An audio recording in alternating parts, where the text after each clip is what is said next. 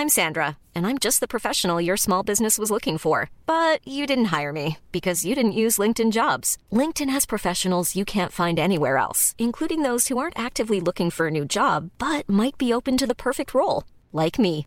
In a given month, over 70% of LinkedIn users don't visit other leading job sites. So if you're not looking on LinkedIn, you'll miss out on great candidates like Sandra. Start hiring professionals like a professional. Post your free job on linkedin.com/people today.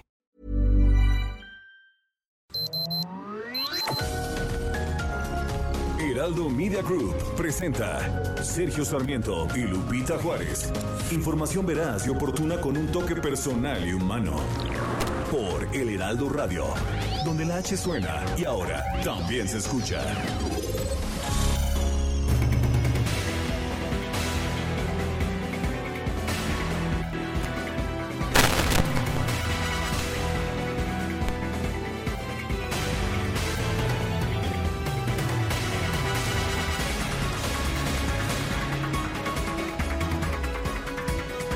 Pues el presidente de la República insiste, quiere cambiar completamente el Instituto Nacional Electoral y el Tribunal Electoral del Poder Judicial de la Federación. Sí, cambio completo, dijo ayer, renovación tajante. No se puede con lo mismo, no son demócratas, no respetan la voluntad del pueblo, no actúan con rectitud, no aplican al margen de la ley nada y por encima de la ley nadie. Eso es lo que dijo el presidente de la República, quien insiste que tiene que haber un cambio. Dice que no es un asunto de personal, es que no han estado a la altura de las circunstancias y tenemos que dar establecida una auténtica democracia en el país. Dijo que el compromiso de su gobierno es hacer valer la democracia y por eso no se va a permitir que los organismos electorales estén al servicio de la partidocracia para que puedan manejar la ley a su antojo. Los partidos crearon este Frankenstein a imagen y semejanza de sus intereses, entonces son completamente autónomos, independientes, pueden hacer lo que quieran, no dependen del poder judicial en estricto sentido. Hay que cambiar. Si los partidos no quieren que la gente, aquí lo vamos a estar informando, sepa quiénes se oponen a la reforma, quiere cambiar todo el sistema electoral, quiere quitar a los consejeros del Instituto Electoral y a los magistrados del Tribunal Electoral que le resultan incómodos. Son las 7 de la mañana con dos minutos, 7 con 2. Hoy es martes 17 de agosto de 2021. Yo soy Sergio Sarmiento. Quiero darle a usted la más cordial bienvenida a El Heraldo Radio. Lo invito a quedarse con nosotros. Aquí va a estar bien informado, por eso, por eso eh, tiene usted una muy buena razón para escucharnos a lo largo de las próximas tres horas.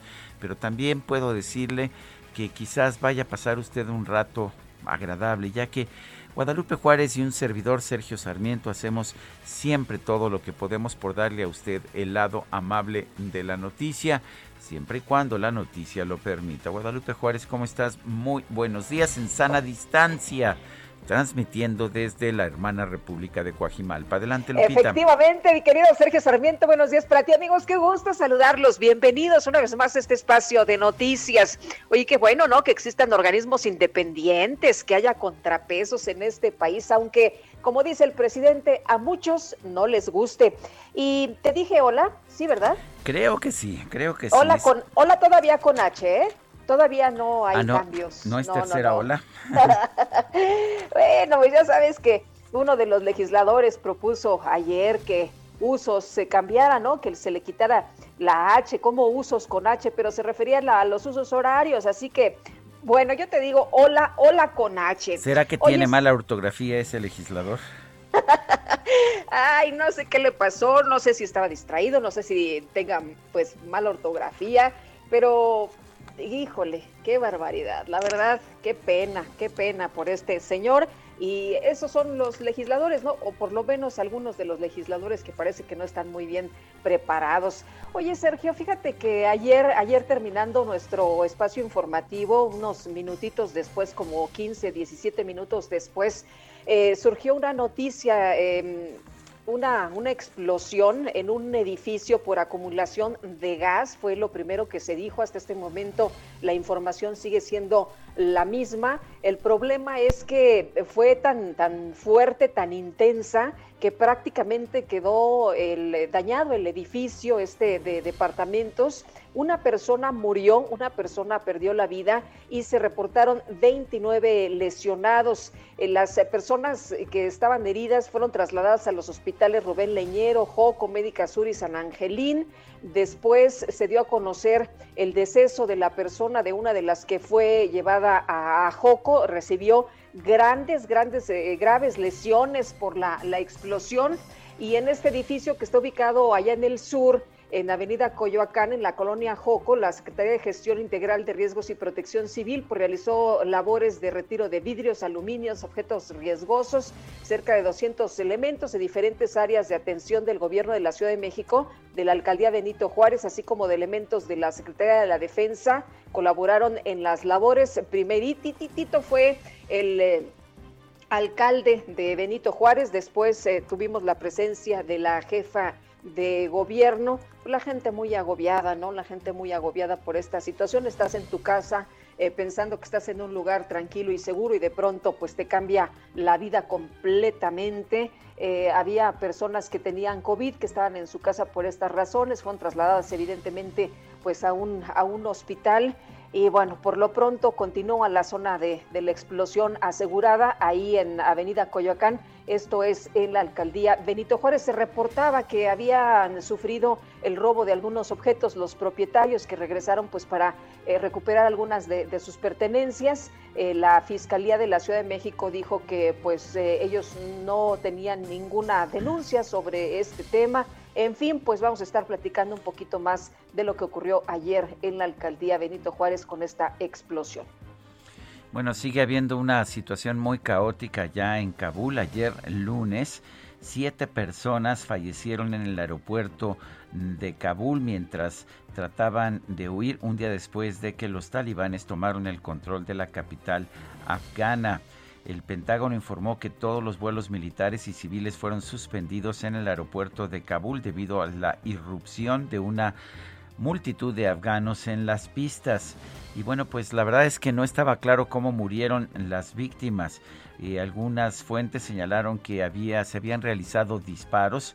Eh, por ejemplo, una autoridad estadounidense dijo que los disparos se hicieron eh, al aire para disuadir a las personas que trataban de entrar por la fuerza en un vuelo militar que iba a retirar a los diplomáticos estadounidenses y al personal de la embajada de la capital. El New York Times señaló que las fuerzas estadounidenses mataron a dos personas armadas. Un testigo que llevaba más de 20 horas esperando un vuelo dijo que no estaba claro si los cinco habían sido tiroteados o si habían muerto en una estampida. En un video de, que se publicó en redes sociales se podían ver tres cuerpos en el suelo cerca de lo que parecía una entrada lateral del aeropuerto y bueno pues no hubo forma de determinar exactamente eh, qué había pasado y si las imágenes eran correctas. Lo que sí se puede señalar es que pues ha continuado eh, el caos. Esta mañana de hecho parece que ya están las cosas un poco más tranquilas y se han reanudado los vuelos, pero ayer y el domingo una verdadera pesadilla en el aeropuerto de Kabul. A propósito, la inmensa mayoría, yo diría que el 95-98% de quienes están ahí, quienes están buscando un espacio para salir de Kabul, son hombres. Eh, parece que se les olvidó que las mujeres y los niños primero y sabemos también que las mujeres serán sin duda las más afectadas por la toma de poder del talibán. Son las 7 de la mañana con 8 minutos.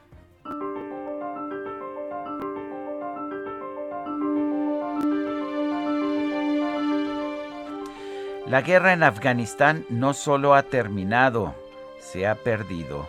Brett Stevens, el columnista del New York Times.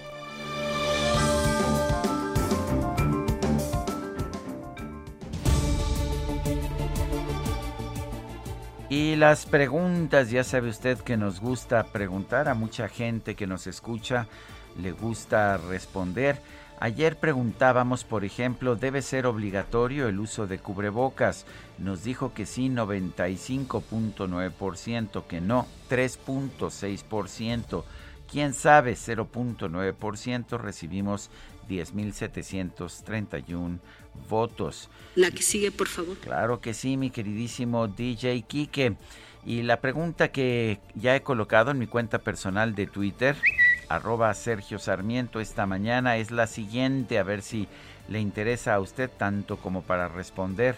¿Debe el gobierno eliminar al INE y el Tribunal Electoral del Poder Judicial de la Federación? Hasta este momento nos dice que sí, 3.9% de quienes responden, que no, 95.5%, no sabemos, 0.5%. Y hasta este momento hemos recibido 1.502 participaciones en 34 minutos. Las destacadas del Heraldo de México.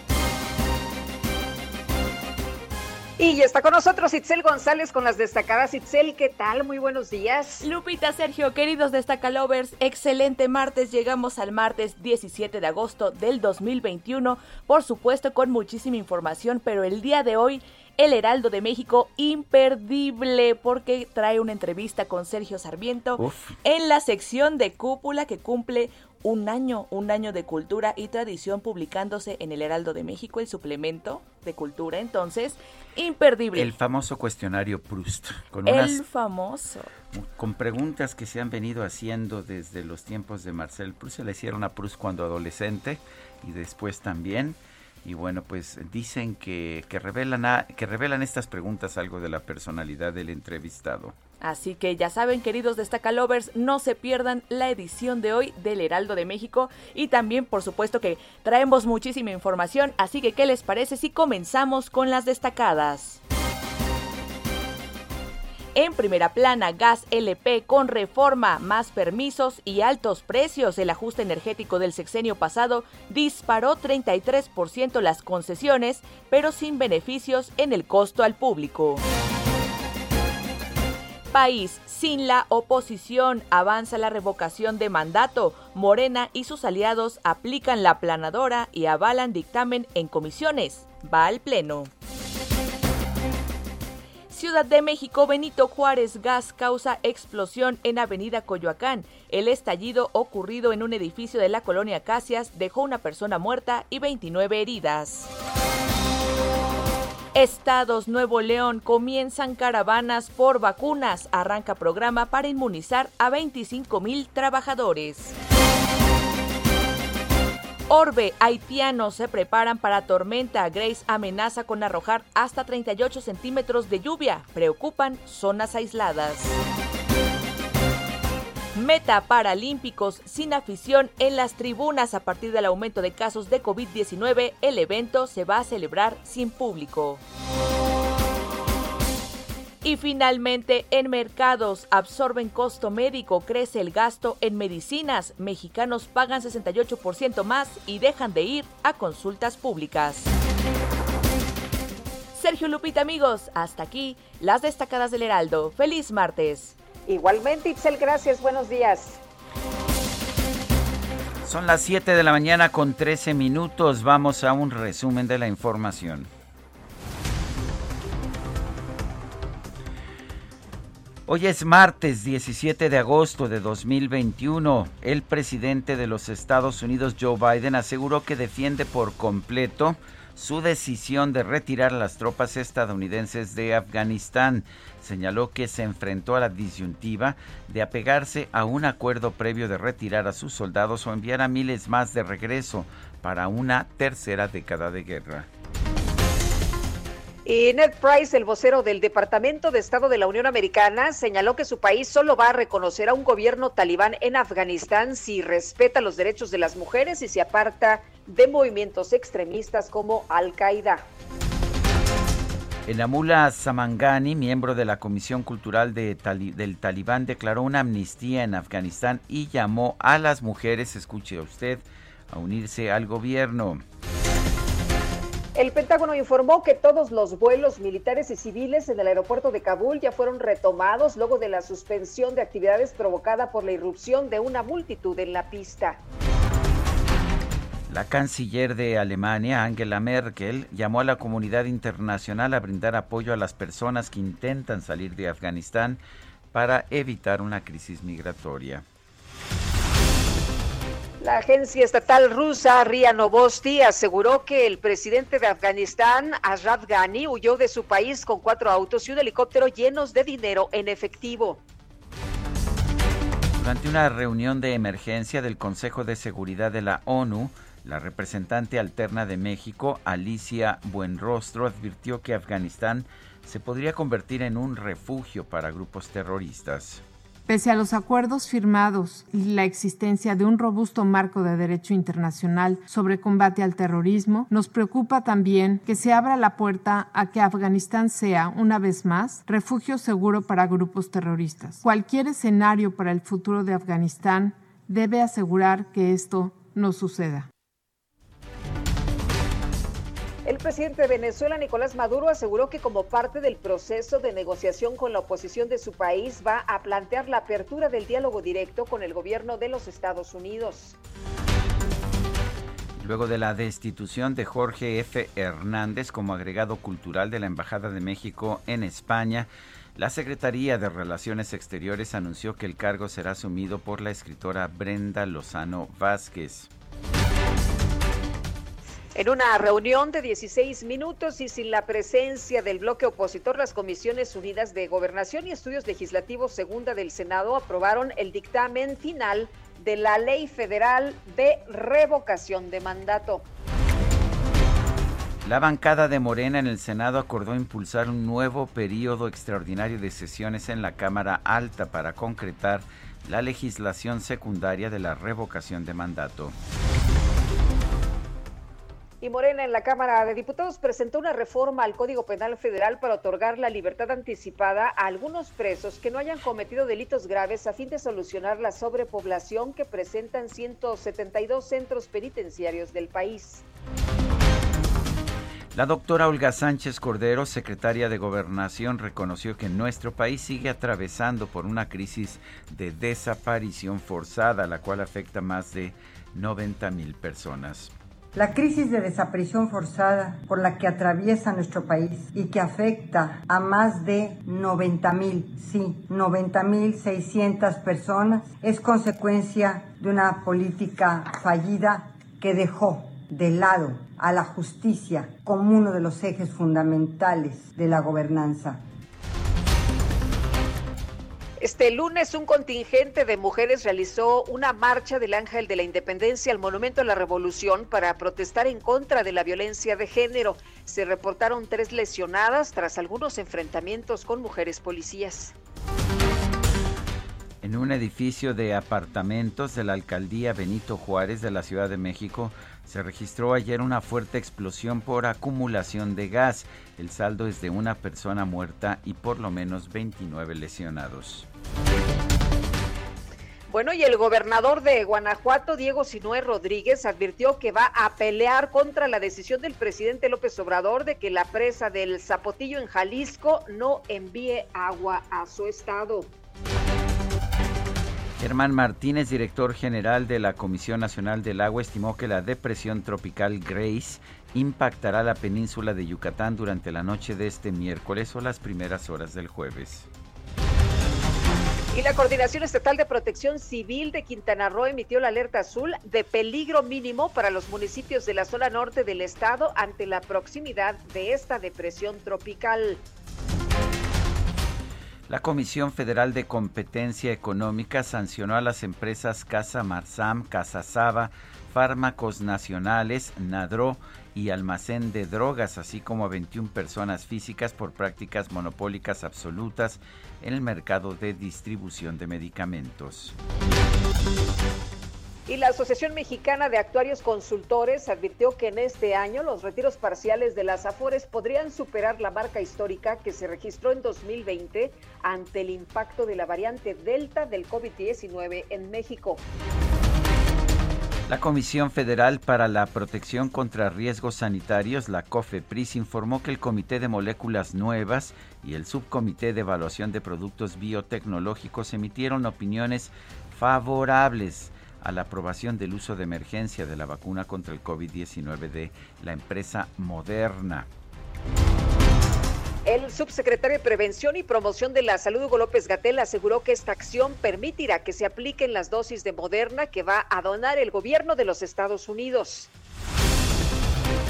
La Secretaría de Salud Federal informó que en la última jornada se reportaron 272 muertos por COVID-19 en México. Se llegó así a una cifra acumulada de 248.652 decesos. En Argentina, familiares de personas que han muerto por COVID realizaron una marcha dejando piedras en el suelo con los nombres de las víctimas de la pandemia en ese país. Las autoridades de protección civil de Haití informaron que subió a 1.419 la cifra de muertos por el sismo de magnitud 7.2 del sábado pasado. Y en la información de los deportes, el defensa central mexicano Vázquez fue presentado oficialmente como nuevo jugador el Genoa de la Serie de Italia, de la Serie A de Italia.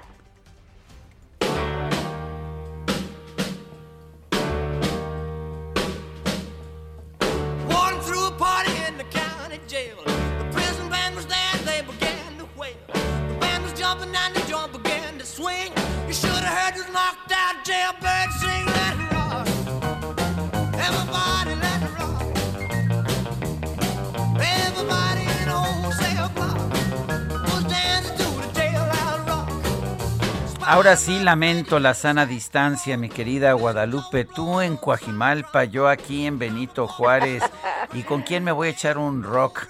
Aunque ya levantaron las... Ah, y ahora sí ya me preocupé. Mira, ya levantó la mano Fernanda, ya levantó la mano Itzel, pero también el DJ Kike levantó, levantó las dos manos. El que te quede primero, no, el que te quede más cerquita. Bueno, el que me queda cerquita es el DJ Kike. Ah, ya vi que tiene las dos manos trabajando. Eh, por eso me pareció que levantaba las dos manos, pero no, no creo. ¿Cómo ves, Guadalupe? ¿Te parece que recordemos a Elvis Presley? Ayer fue su aniversario luctuoso. Ya sabes que la masa, que siempre es ignorante, decidió tener a Madonna. Pero hoy, hoy, un día después, ¿te parece que recordemos al rey del rock, a Elvis Presley? Me parece muy bien el rey esta mañana, así que pues a disfrutarlo. Empezamos con esta que es el rock de la cárcel, Jailhouse Rock.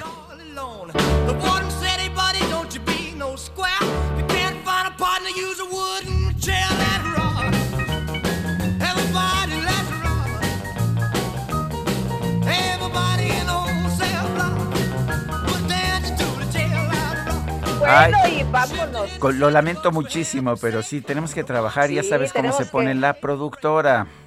Tenemos que chambearle. Ahí está, no, no, no. Mejor nos vamos con Javier Ruiz, que anda por allá en Avenida Universidad. Javier, ¿qué más tenemos de esta explosión? Cuéntanos, buenos días.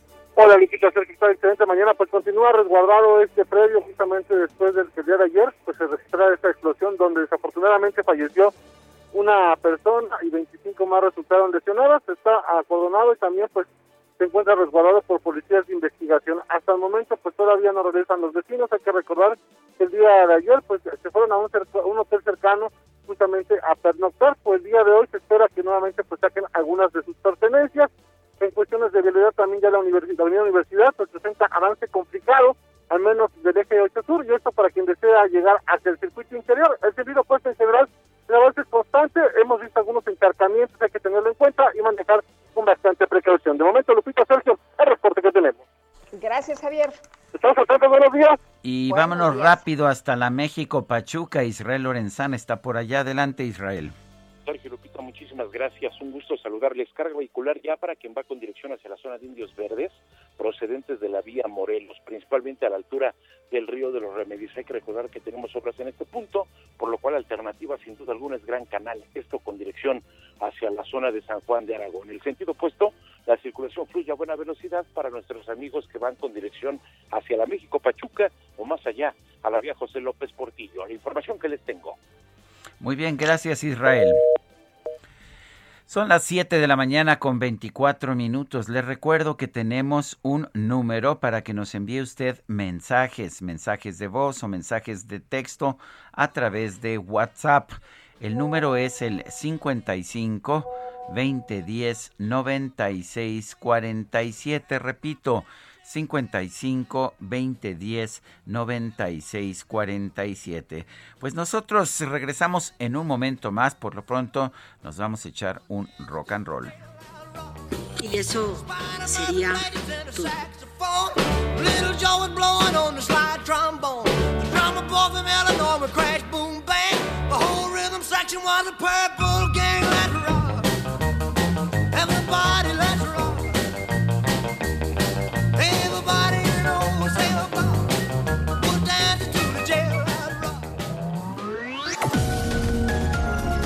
Sergio Sarmiento y Lupita Juárez quieren conocer tu opinión, tus comentarios o simplemente envía un saludo para ser más cálida esta mañana.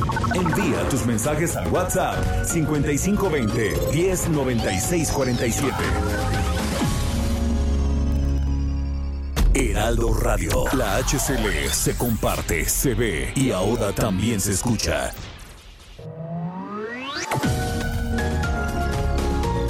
Continuamos con Sergio Sarmiento y Lupita Juárez por El Heraldo Radio. En Soriana, el ahorro es para todos con la oferta de cada día. Hoy martes 17, dale lo mejor a tu familia, aprovechando que el kilo de pollo entero está a 36.90, hasta 3 kilos por cliente. Soriana, la de todos los mexicanos. Agosto 17 o hasta agotar existencia. Aplica restricciones. Aplica en Hiper y Super. 17 de agosto se celebra en México el Día del Médico Veterinario Zootecnista, en conmemoración a la fecha en la que se fundó la primera escuela veterinaria en México y en el continente americano. Esto fue en 1853 y fue agregada al Colegio Nacional de Agricultura, que ya existía en el antiguo Colegio de San Gregorio. Algunos médicos veterinarios trabajan en beneficio de los animales silvestres, en los zoológicos, en los centros de investigación, en universidades, en la industria pecuaria y de los animales de compañía. El rol del médico veterinario en la sociedad es muy amplio y no se limita únicamente al cuidado de las mascotas. Una de las principales acciones de los médicos veterinarios es la detección temprana de enfermedades e infecciones de origen animal que pueden transmitirse a los humanos o la introducción de agentes patógenos en la cadena alimentaria.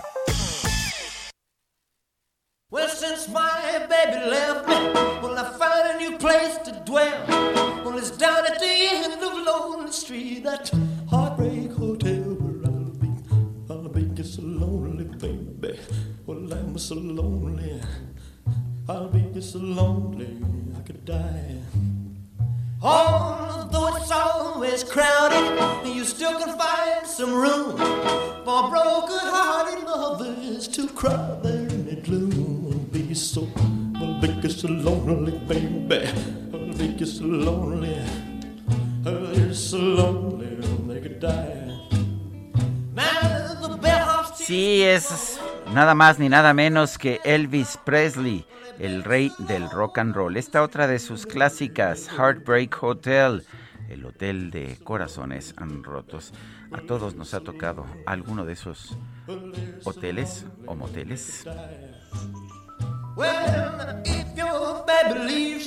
Ay, mi querida Lupita, qué bueno que el DJ Kike tiene mascarilla porque nada más vi, vi que le brillaron los ojitos. Los ¿Quién ojillos. sabe qué estaba recordando? Pero bueno, pero no pude ver la sonrisa. Nos ponen que sin H entonces es el cuatro letras. Híjole, ¿cómo están? ¿Cómo están de filosos esta mañana? Ah, caray. Oye, ah, caray, ¿qué tal, eh? Oye, nos dice Rubén Rivera, saludos. Hoy celebramos el Día del Médico Veterinario, ya nos lo contaban en nuestra efeméride. Dice, un abrazo a todos los colegas y espero nos feliciten en eh, la radio en este día. Buen día, Día del Médico Veterinario. Pues un abrazo a todos nuestros amigos médicos veterinarios. Dice otra persona, eh, Lupita y Sergio, felicidades por el noticiero, es el mejor y sí deberían multar a quien no usa cubrebocas, debe de ser obligatorio, solo así, solo así se calmaría un poco la pandemia que está azotando muy cruelmente. Soy Elizabeth de Ixtapaluca, saludos y sigamos cuidándonos. Claro que sí, seguimos muy pues precavidos, ¿no? Hay que tener muchísimo, muchísimo cuidado si no nos queremos contagiar. Oye, y Rosalía Martínez nos dice, buenos días amigos, que tengan un día lleno de bendiciones. Muchas gracias, doña Rosalía, igualmente para usted. Bueno, estamos viendo una situación en Afganistán que el propio presidente de los Estados Unidos no había previsto apenas el 8 de julio. Dijo que pues que el ejército afgano estaba muy bien adiestrado, muy bien equipado y que podría enfrentarse al talibán sin ningún problema. También dijo que nunca veríamos escenas de helicópteros rescatando gente encima de una de una embajada. Bueno, todo eso pues ah, realmente no funcionó. Eh, tenemos en la línea telefónica al doctor Jorge Castañeda, él es analista político internacionalista, fue secretario de Relaciones Exteriores de nuestro país. Eh, Jorge Castañeda, primero, ¿tenía mala inteligencia eh, el presidente Joe Biden? ¿Cómo fue que dijo que pues que simple y sencillamente el talibán no iba a prevalecer y unas semanas después cayó el régimen, el régimen afgano? Hola, Lupita. Pues mira, Hola, ¿qué tal? hay una de dos y esas son investigaciones que se van a llevar a cabo en las próximas semanas, sobre todo por parte del Congreso. Una de dos. O el presidente Biden fue mal informado por el aparato de inteligencia de Estados Unidos y por el Pentágono, que tenía, el Departamento de Defensa tenía tropas en Afganistán todavía. O fue bien informado, pero decidió no hacer caso. Decidió que, eh, a pesar de la inteligencia, de lo que sabía, de la información que tenía en el sentido de que no iban a aguantar las fuerzas de seguridad afganas, eh, una vez que Estados Unidos se retirara, pues de todas maneras decidió proceder de la manera en que procedió. La verdad, al día de hoy es difícil eh, saber cuál de estas dos opciones hay hay un problema, Sergio, real, que es que eh, ha habido desde por lo menos unos 10 años una serie de investigaciones, documentos, white papers, en fin, eh, dentro del Pentágono y, en los eh, sectores de inteligencia del gobierno de los Estados Unidos, trabajos, escritos, investigaciones que siempre dijeron que las fuerzas de seguridad afganas, las famosas 300.000 tropas, que no eran tales, por cierto, no estaban a la altura de los talibanes, que no podían combatir solos, no podían defender solas al gobierno afgano sin Estados Unidos. Eh, hay muchas, un informe largo en el Washington Post hoy al respecto, eh, con entre, largas entrevistas con gente que estuvo en Afganistán, militares que estuvieron en Afganistán, diciendo, esta gente no puede pelear, por ejemplo, que el nivel de alfabetismo apenas era de segundo o tercer año de primaria, que no sabían contar, cuenta este periodista del Post que hizo estas entrevistas, que cuando les preguntan cuántos hermanos tienes, decían, pues tengo a Juan, a Pablo y a Pedro, o sea, ¿cuántos? Pues tengo a Juan, a Pablo y a Pedro no podían decir tres porque no sabían contar. Eh, pues todo esto sí eh, fue real también, eh, Sergio, y al cabo de 20 años, pues Biden decidió que no había, no había remedio, lo cual puede, puede ser muy discutible, pero no fue una conclusión absurda. Eh, Jorge, en el caso de, las, eh, de los testimonios que hemos escuchado, hay militares que han estado hablando a los medios y que dicen que están decepcionados. Uno de ellos, por ejemplo, ayer que me impresionó, decía, bueno, perdí mis piernas para nada. Eh, y, y en el caso del presidente Joe Biden dice, sé que mi decisión sobre Afganistán será criticada.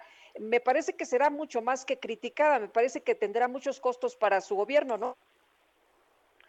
Pues mira, hay aquí hay como de, de, dos sopas, eh, Lupita. Una es que una debacle de este tipo no tenga consecuencias político-electorales. El precedente muy conocido es el de Playa Girón o Bahía de Cochinos para John F. Kennedy en abril de 1962, una debacle pues muy parecida cuando Fidel Castro pues derrota la fuerza invasora cubana enviada por Estados Unidos y que no tuvo ninguna consecuencia para Kennedy en las elecciones de medio periodo de noviembre del 62. La otra, desde luego, pues es eh, lo que le pasó a Carter, al presidente Carter, con los rehenes en, en Irán, en Teherán, en 1979 y 1980, cuando pierde luego las elecciones eh, presidenciales de 1980. Es difícil saberlo, las encuestas, por lo menos las que han salido hasta antes de las imágenes de Kabul, o sea, hasta el fin de semana, mostraban que había un gran apoyo en Estados Unidos para el retiro de las tropas, pasara lo que pasara. en que arda Troya, no importa, vámonos y es suficiente. Esto puede cambiar, pero no estoy totalmente convencido por ahora, Lupita, que esto traiga consecuencias tan negativas eh, para Biden, pero lo empezaremos a ver en muy pocos días, porque pues ya ves que en Estados Unidos a hacer encuestas sobre cualquier cosa todos los días. Eh, eh, una, una cosa, en otro tema completamente diferente, Jorge, se acaba de anunciar hace unos momentos, se acaba de anunciar eh, lo acaba de anunciar Marcelo Ebrard, el secretario de Relaciones Exteriores, que el presidente López Obrador va a viajar a Washington el jueves 9 de septiembre para reunirse con el presidente Joe Biden. ¿Cómo ves esta visita? Bueno, pues eh, que es una muy buena noticia, que, que bueno que finalmente se da este encuentro. Es un poco tarde, como ya hemos comentado, creo en algunos momentos, en algún momento, Sergio, Normalmente es el primer encuentro entre el presidente de México y el presidente de Estados Unidos, un nuevo presidente de cualquiera de los dos países, pues se da en las primeras semanas o incluso con el presidente electo. Eh, en este caso, pues se dará ya los nueve meses de haber tomado posesión eh, Joe Biden, pero qué bueno que se da esta visita porque pues obviamente hay muchísimos temas en la agenda. No sabemos cuáles son y no sabemos cuál es el, estado de la relación, pero es eh, evidente que con tantas idas y venidas y tantos encuentros y tantas llamadas telefónicas hay algo que no está funcionando y que solo probablemente se puede resolver al más alto nivel y me parece que es una es una decisión correcta de que esto se haga. Eh, hay que ser, hay que pues, guardar las proporciones. Eh, en teoría le tocaba a Biden venir a México, si recuerdo bien, cuando vino Jake Sullivan, el consejero de Seguridad Nacional la semana pasada, dijo que venía, el observador dijo que venía para ver cuándo podía venir Biden a México, pues no, le toca al, eh, al chiquito ir a ver al grande, así es la vida. Bueno, pues yo quiero agradecerte como siempre, Jorge Castañeda, Castañeda, analista político e internacionalista, exsecretario de Relaciones Exteriores, el que hayas conversado con nosotros esta mañana. Como siempre, Sergio, un fuerte abrazo para ti y para Lupita. Gracias, buenos días. Bueno, pues tenemos este anuncio, tenemos este anuncio, pero no sé si nos quieras eh, señalar algo. Vamos con el audio, si te parece bien, Sergio, será el 9 de septiembre cuando se dé este diálogo entre el, eh, entre el presidente de los Estados Unidos y el presidente de México, de acuerdo con lo que anunció esta mañana en la conferencia Marcelo Ebrard, pero vamos a escuchar.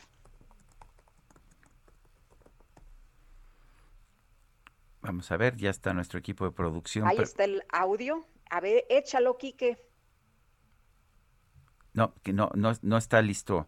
No está listo el audio, bueno, pero sí le puedo señalar, como se lo adelantaba incluso al exsecretario de Relaciones Exteriores Jorge Castañeda, eh, que este anuncio que hizo el canciller Marcelo Ebrard, vamos a escuchar.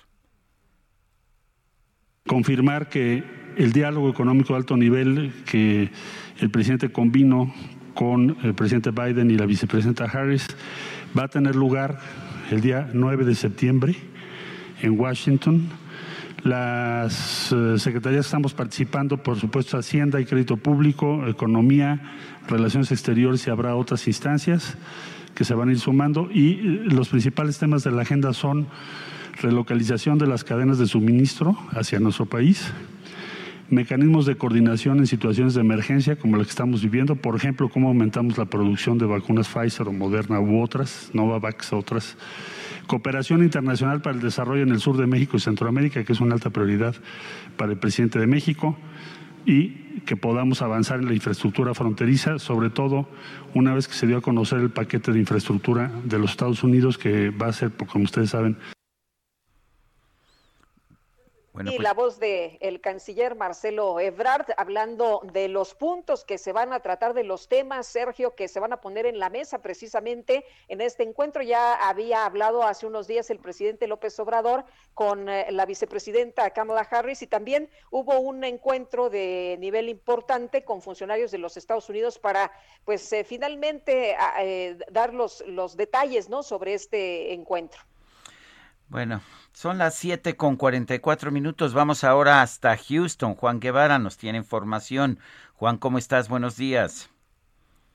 Muy buenos días, Sergio. Muy buenos días, Lupita. Así es. Bueno, Biden decide eh, seguir con su misma decisión de retirar las fuerzas de los Estados Unidos de Afganistán. Lo último que sabemos es, bueno, el día de ayer el presidente Biden dijo que, y cito, nuestro objetivo no era construir una nación. En este momento lo que se necesita saber es que con el control de eh, los talibanes de Afganistán, eh, muchos de los eh, países están evacuando a sus ciudadanos y cerrando a sus embajadas de manera temporal. El destino de la población afgana que trabaja con los gobiernos foráneos sigue sin saber qué va a pasar. Estos detalles se mantienen todavía sin eh, una claridad total. El presidente de los Estados Unidos admitió que el colapso de, de, Afganistán se desarrolló de una manera mucho más rápida de lo que se había anticipado. Sin embargo, él está firmemente considerando o firmemente sigue con la decisión de retirar las tropas. Es decir, el día de ayer estamos viendo que el eh, Afganistán siendo controlado por los talibanes después de la toma de Kabul en Afganistán, bueno, pues el país se ha desarrollado en un caos, existe un pandemonio en Afganistán, esto le va a costar mucho capital político al presidente de los Estados Unidos, eh, este, eh, Biden. Sin embargo, lo que sí sabemos es que él está insistiendo en que la decisión que está tomando es la correcta y dijo que no iba a repetir los errores del pasado. Se espera que esta, la credibilidad de los Estados Unidos baje en el mundo debido a que está dejando prácticamente Afganistán sin ningún tipo de defensa. Y bueno, esperamos comunicados de la Casa Blanca durante esta semana. Muy bien, Juan Guevara, muchas gracias. Un abrazo, saludos.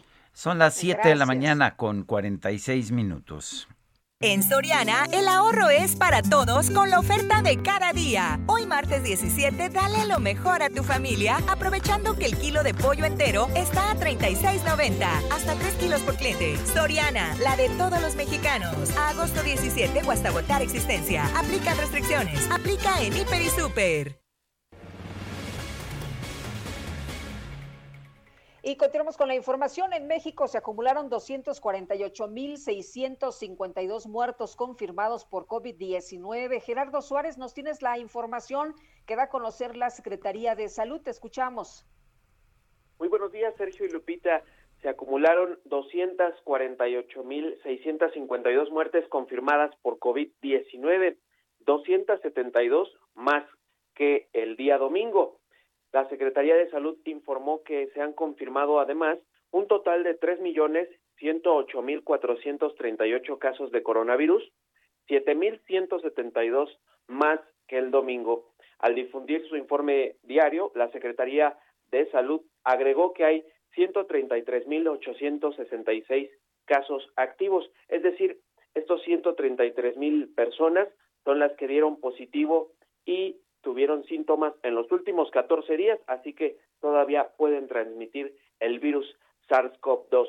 Para ayer, la cantidad de casos estimados de la semana 31, la cantidad de contagios, muestra una muy leve reducción de 1% en comparación con la semana previa, pero esto significa que aún hay, aún hay un aumento de casos, pero bajó la velocidad en los que estos se están reproduciendo. En cuanto a las hospitalizaciones, la ocupación de camas generales a nivel nacional se mantuvo sin cambios en 54%, mientras que la ocupación de camas con ventilador bajó un punto a 46%. Y en el rubro de la vacunación, la Secretaría de Salud informó que hay 54.5 millones de personas que ya recibieron al menos una dosis de la vacuna contra la COVID-19, equivalentes al 61% de la población mayor de edad o bien al 43.2% de la población total en México. Sergio Lupita, la información que les tengo. Muchas gracias, Gerardo. Muy buenos días.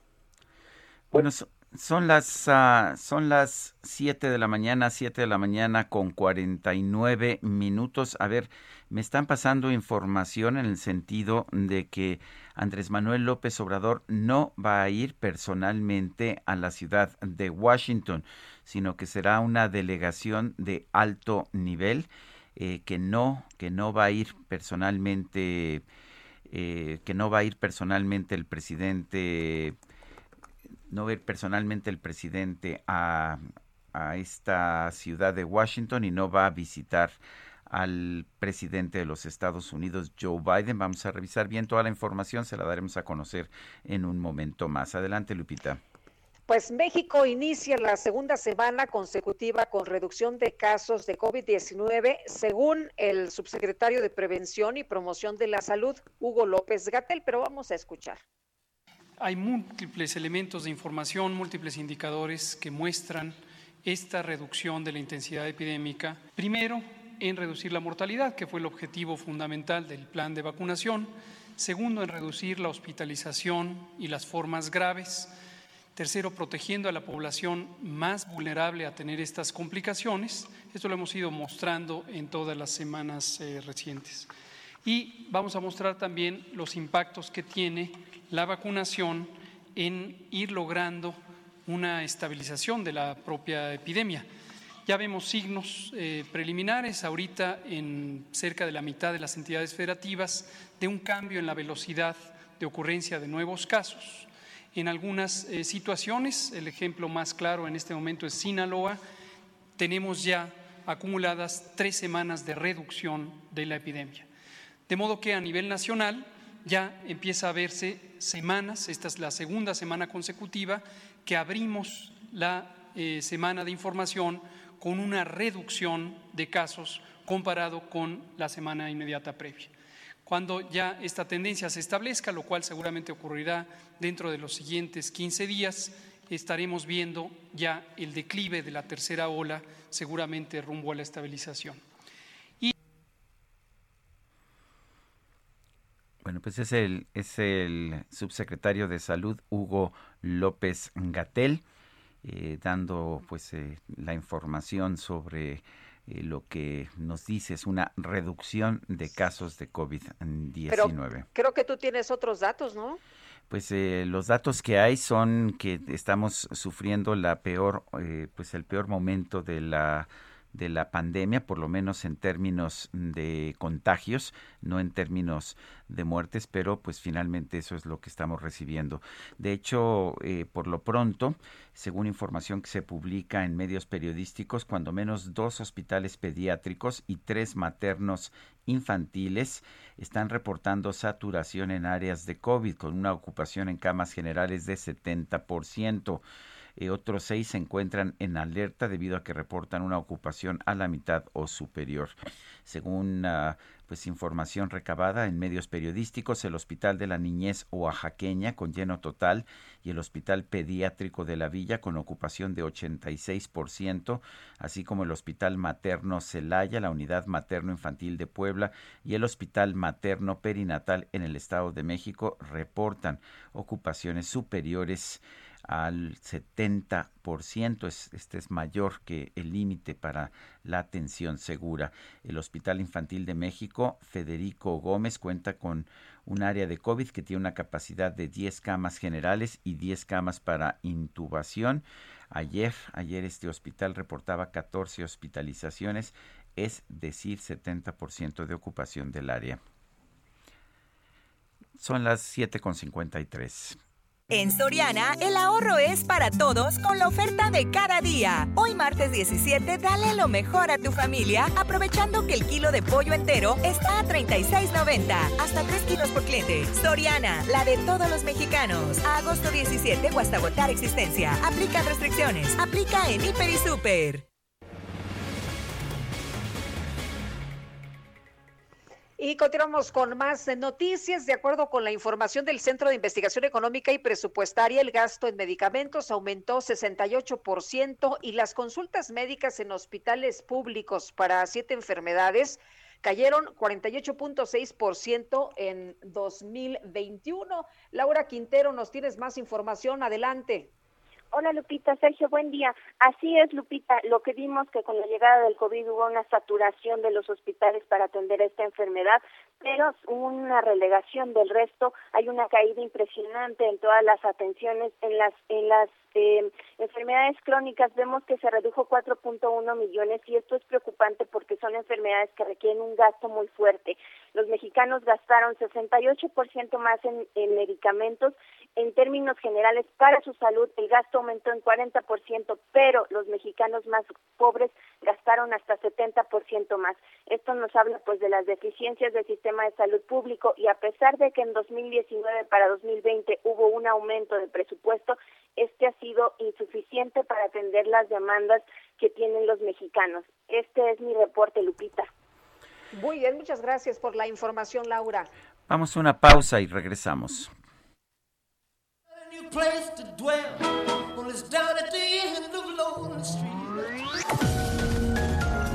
Sergio Sarmiento y Lupita Juárez quieren conocer tu opinión, tus comentarios o simplemente envía un saludo para ser más cálida esta mañana. Envía tus mensajes al WhatsApp 5520 109647. Heraldo Radio, la HCL se comparte, se ve y ahora también se escucha. Continuamos con Sergio Sarmiento y Lupita Juárez por El Heraldo Radio.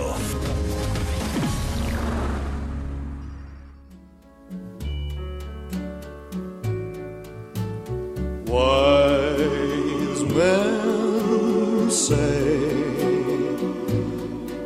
only fools rush in, but I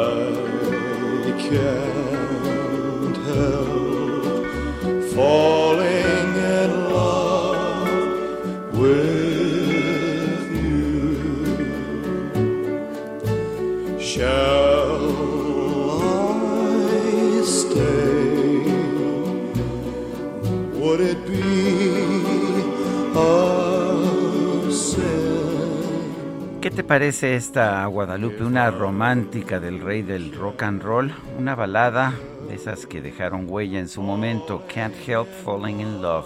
No puedo evitar enamorarme. Pues me parece hermosa y ah, qué ganas de echar una bailadita. Así es, Guadalupe.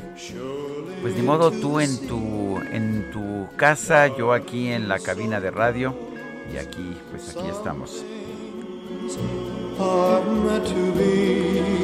Tenemos mensajes de nuestro público. Oye, qué, qué hombre tan magnético, ¿verdad? Estaba viendo unos videos y qué barbaridad impresionante, qué personalidad más arrolladora. Nos dice Francisco 1955, buenos días al noticiero más rockero de la radio y mejor no hablo de política, un fuerte abrazo. Dice otra persona, no estoy de acuerdo con la música de hoy. Ya se les olvidó que ese tipo dijo, prefiero besar a una negra que a una mexicana. Somos Uy, cortos creo que de no lo memoria". dijo, ¿no? Creo que no lo dijo, pero pues así son. Hay gente que piensa que que la música pues depende de las posiciones que pueda tener en un momento dado un cantante o un músico. Yo creo que la música es completamente aparte. Y por otra parte, pues no hay ninguna indicación de que lo haya dicho. Exactamente, no hay, no hay eh, información, no hay, Y no hay eso- dato duro, ¿no? Y aunque lo hubiera dicho, pues Sí. la música ahí está y la música es realmente extraordinaria. Oye, dice José Luis Medina, buenos días. ¿Saben si hay alguna reparación a Azcapotzalco que afecte al suministro de agua? Desde ayer no entra ni gota en Prados del Rosario. ¿Pueden reportar? pues nos están escuchando, nos monitorean en SACMEX para que les echen una, una mano por allá en la delegación Azcapotzalco. Son las 8 de la mañana con dos minutos. Vuela a Puerto Vallarta con Viva. El pronóstico del tiempo. Sergio Sarmiento y Lupita Juárez. Alex Ramírez, meteorólogo del Servicio Meteorológico Nacional de la Conagua. Adelante. Hola Lupita, hola Sergio. ¿qué tal? Hola, buenos buenos días. a días. todo el que nos escucha. Eh, pues mira, durante este día se presentarán precipitaciones a lo largo y ancho del territorio nacional. Eh, todos los estados de la República presentarán lluvias durante las próximas 24 horas. Eh, tenemos diferentes sistemas meteorológicos que están afectando eh, a lo largo y ancho de México. Tenemos eh, un canal de baja presión que se ha mantenido durante varios días extendido a lo largo de la Sierra Madre Occidental y el centro del país. Tenemos el paso de la onda tropical número 21 sobre el centro y sur de la República Mexicana y el ingreso de la onda tropical número 22 en lo que es el sureste de México y la península de Yucatán. Como ven, tenemos sistemas meteorológicos pues en, en todo el país y esto generará precipitaciones, como acabo de comentar, eh, a lo largo y ancho de México. Eh, los más eh, esperamos puntuales, eh, lluvias puntuales muy fuertes en Chihuahua, Coahuila, eh, en Jalisco, Durango, Colima, Michoacán, Estado de México, Guerrero, Oaxaca y Chiapas, y lluvias puntuales fuertes en Sonora, Sinaloa, Nayarit, aquí en la Ciudad de México, en Tlaxcala, en Morelos, Puebla y Veracruz y, eh, precipitaciones ya eh, de menor intensidad en el resto de los estados de la República, eh, sin excepción de ninguno solo. Para lo que es la Ciudad de México, esperamos este día eh, una temperatura eh, mínima de 13 a 15 grados, que ya debió de haberse presentado, y una máxima de 24 a 26 eh, grados centígrados con precipitaciones puntuales fuertes hacia la tarde. Como comentaba, pues las precipitaciones se mantendrán en la parte de la República Mexicana y bueno, pues aclarando, ¿no? Que se mantiene la vigilancia por lo que es eh, Grace, eh, se mantiene como tormenta tropical en el Caribe y esperamos que se aproxime eh, a partir de mañana miércoles y sobre todo durante el jueves a lo que es la península de Yucatán. Pues gracias Alex Ramírez por esta información. Un saludo a todos, que tengan un buen día. Viva presentó Vuela a Puerto Vallarta con Viva.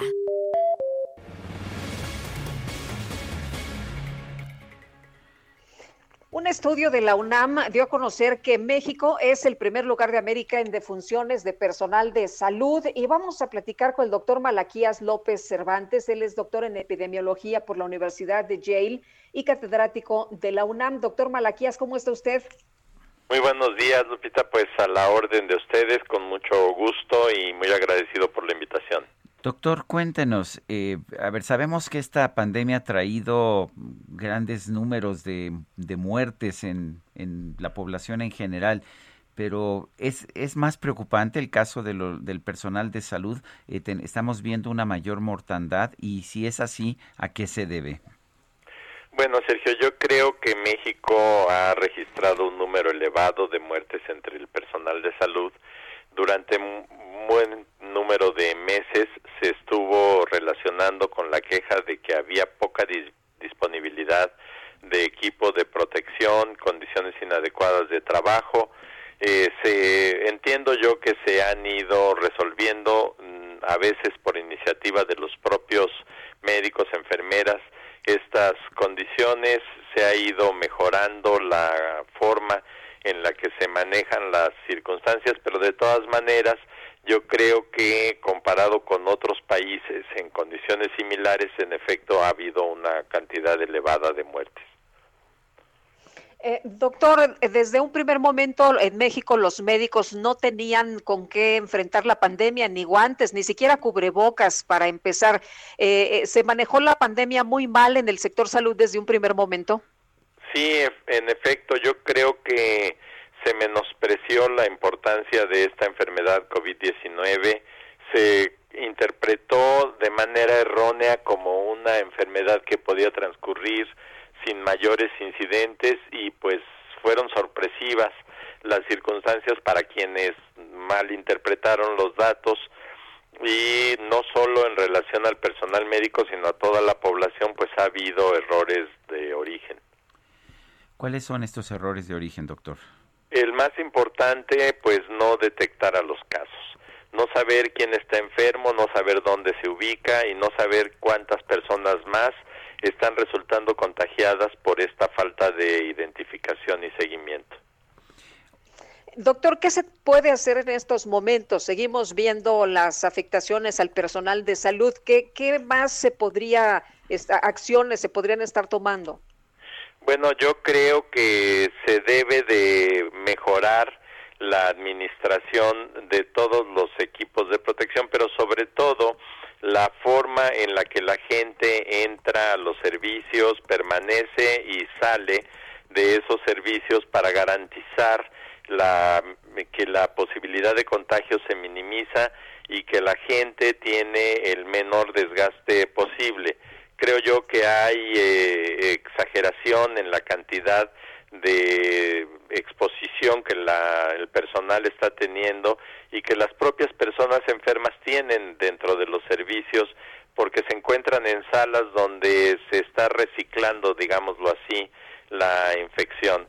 Entonces creo que eh, el hecho de decir este es un hospital COVID no basta, sino que se debería de buscar la manera de compartamentalizar lo más posible las secciones de los enfermos y de recambiar el aire para tratar de evitar las concentraciones excesivas de virus.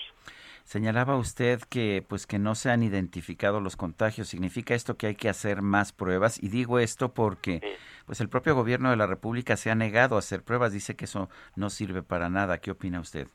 Bueno, no sirven para nada cuando no se sabe qué hacer con los resultados. Eh, yo creo que pues es, las pruebas son la luz que guía todos los esfuerzos. Al saber que una persona es probada y es positiva, se sabe que esa persona debe de ser aislada, de evitar que ande dispersando el contagio por la comunidad, pero pues esto implica también la responsabilidad de buscar a las personas, de aislarlas, de vigilarlas y de evitar que se dispersen los contagios. Y esa responsabilidad pues no la asumió en ningún momento nadie en los servicios de salud. Bueno, de, de hecho, eh, se, se, ha minimizado desde el primer momento, doctor Malaquías, y las cosas se han hecho de una manera eh, totalmente distinta a otros países. Por ejemplo, en Nueva Zelanda se acaba de dar un caso, un caso, y se ha decretado ya el cierre en, eh, en Nueva Zelanda.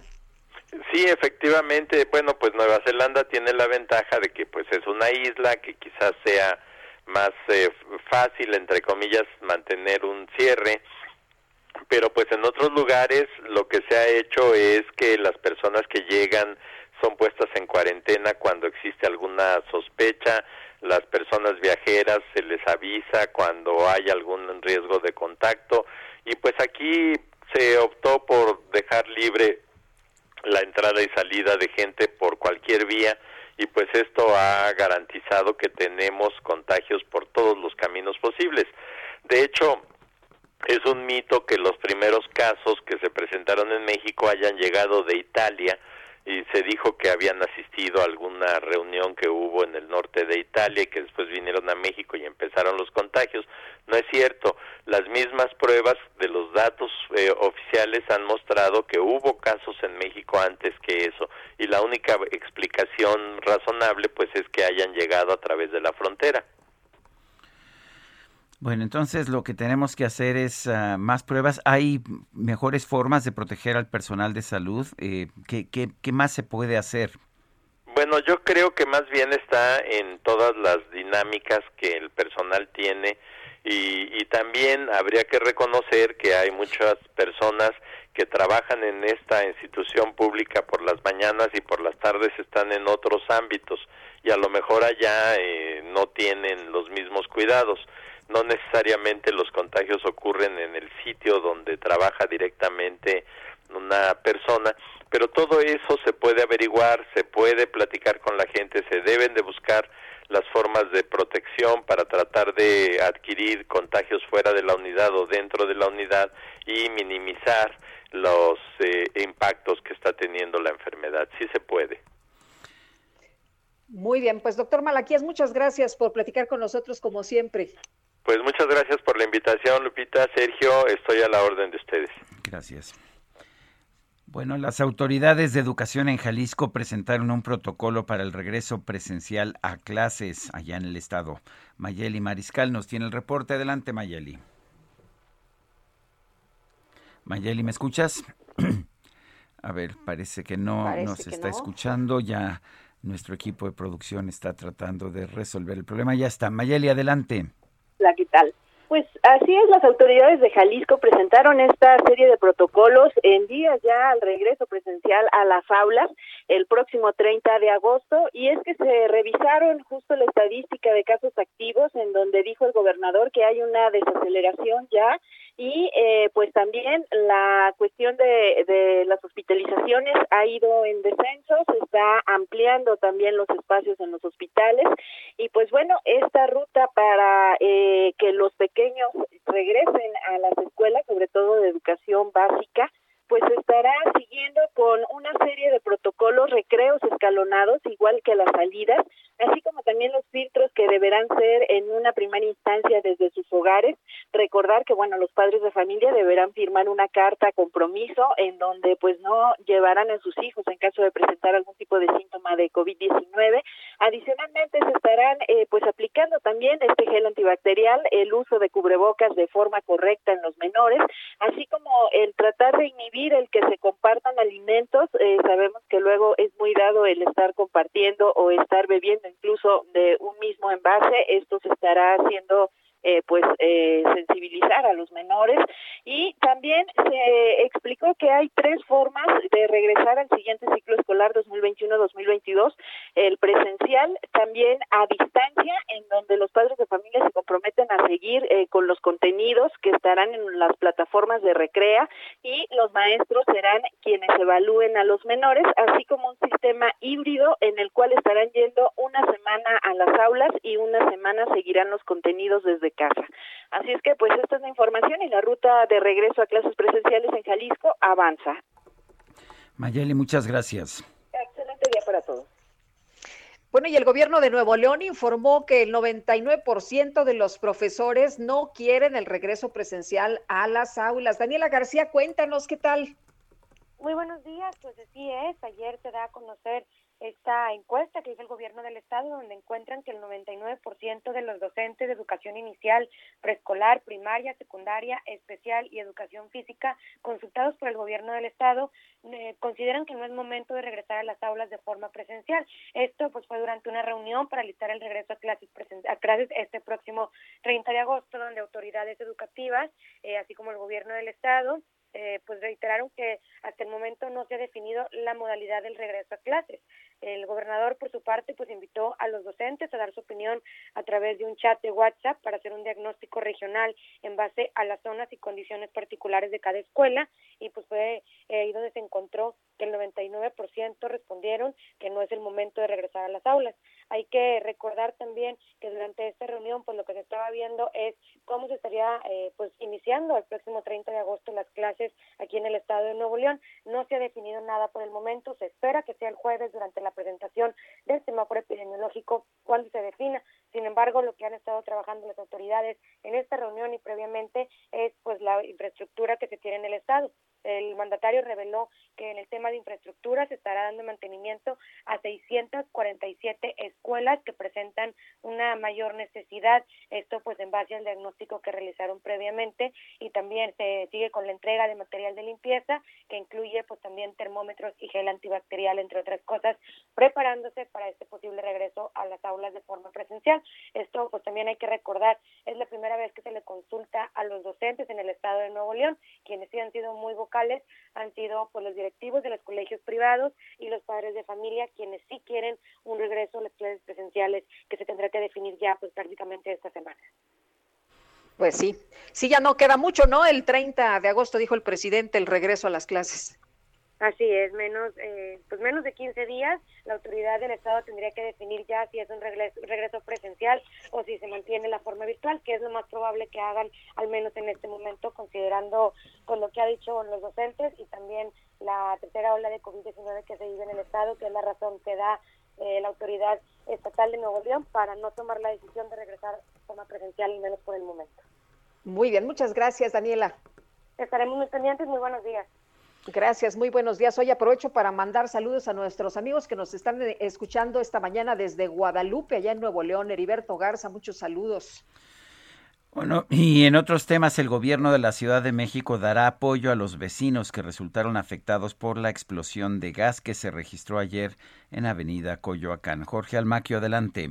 Gracias, Sergio Lupita, amigos. Así es, pasada las 10 de la mañana, una explosión sacudió los cimientos de los tres edificios ubicados en el número 1909 de Avenida Coyoacán, Colonia Acacias. La acumulación de gas licuado de petróleo en uno de los eh, departamentos provocó una fuerte explosión que dejó como resultado una persona fallecida y 29 lesionados, de los cuales 11 fueron trasladados a un hospital. Huele a gas, les dije, huele a gas, gritaba una de las vecinas mientras cargaba a su hijo y era atendida por un paramédico de las lesiones que tenía en la cara. Lourdes Valle, quien se encontraba en el segundo piso del tercer edificio, estaba a punto de meterse a bañar mientras su hija tomaba clases a distancia cuando sintió una sacudida que pensó era de un temblor para después escuchar una fuerte detonación. Mi hija estaba en clase y yo me iba a meter a bañar, como si estuviera temblando muy fuerte. Yo de hecho se sintió un movimiento muy fuerte. Yo iba hacia el baño y como que me aventaron. Pensé en un temblor de inmediato. Dije, está temblando, pero no oí la alarma. Y la alarma suena muy fuerte. Y después de eso se vino un sonido como muy fuerte, así como una explosión. O sea, primero se movió después vino una explosión. Recordó que se registró una especie de polvareda que no las dejaba ver y fue hasta que la gente de vigilancia les gritó que ya podían bajar cuando se salieron a la calle. Adrián Cruz, vecino del B204, comentó que se encontraban en la cocina para hacer limpieza después de sacar a su perro a pasear y la explosión lo empujó contra la puerta mientras un mueble le caía en la pierna. A pesar del dolor, lo único que pensó en ese momento fue sacar al Golden Retriever de 40 kilos que corrió asustado por el fuerte sonido que se escuchó. Estaba limpiando algunos trastes del desayuno, había regresado de pasear a mi perro y en el momento en el que entré a la cocina fue cuando explotó todo, los vidrios volaron, me cayeron unos en pie, los muebles también salieron volando, no sé, recuerdo polvo, recuerdo vidrios, recuerdo, todavía no escucho muy bien del oído derecho porque también la onda sónica de la explosión fue muy, muy, muy grande, muy grande. Al reaccionar buscó a su perro, quien se resguardó en una de las recámaras y lo tuvo que cargar entre los vidrios para sacarlo sin problemas del departamento destruido. La jefa de gobierno Claudia Sheinbaum, quien acudió al lugar, indicó que les darán todo el apoyo posible a los vecinos afectados. Hemos hablado ya con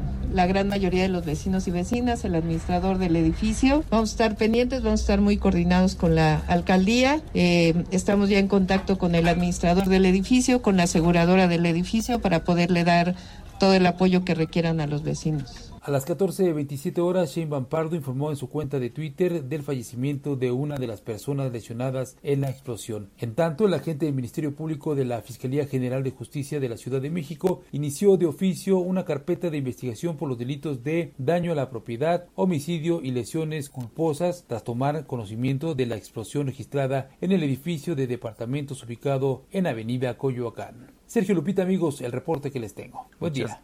Muchas gracias, Jorge Almaquio, por esta información. Adelante, Lupita. Las Comisiones Unidas de Gobernación y Estudios Legislativos del Senado aprobaron este lunes en lo general el proyecto de dictamen por el que se expide la Ley Federal de Revocación de Mandato, esta que tanto le importa y por la que tanto ha peleado el presidente López Obrador, hasta se enojó, ¿no? Porque pues no la habían votado, en fin. Elia Castillo, nos tienes todos los detalles de lo que ocurrió ayer, cuéntanos. Muy buenos días, Lupita, Sergio, los saludo con gusto. Así es, pues ayer por la tarde la facción parlamentaria de Morena y sus aliados pues aplicaron la plina- a la aplanadora y aprobaron en Comisiones Unidas de Gobernación y Estudios Legislativos del Senado la Ley Federal de Revocación de Mandato con miras a que se apruebe en un tercer periodo extraordinario de sesiones esto pues a solo 13 días de que concluya la 64 legislatura.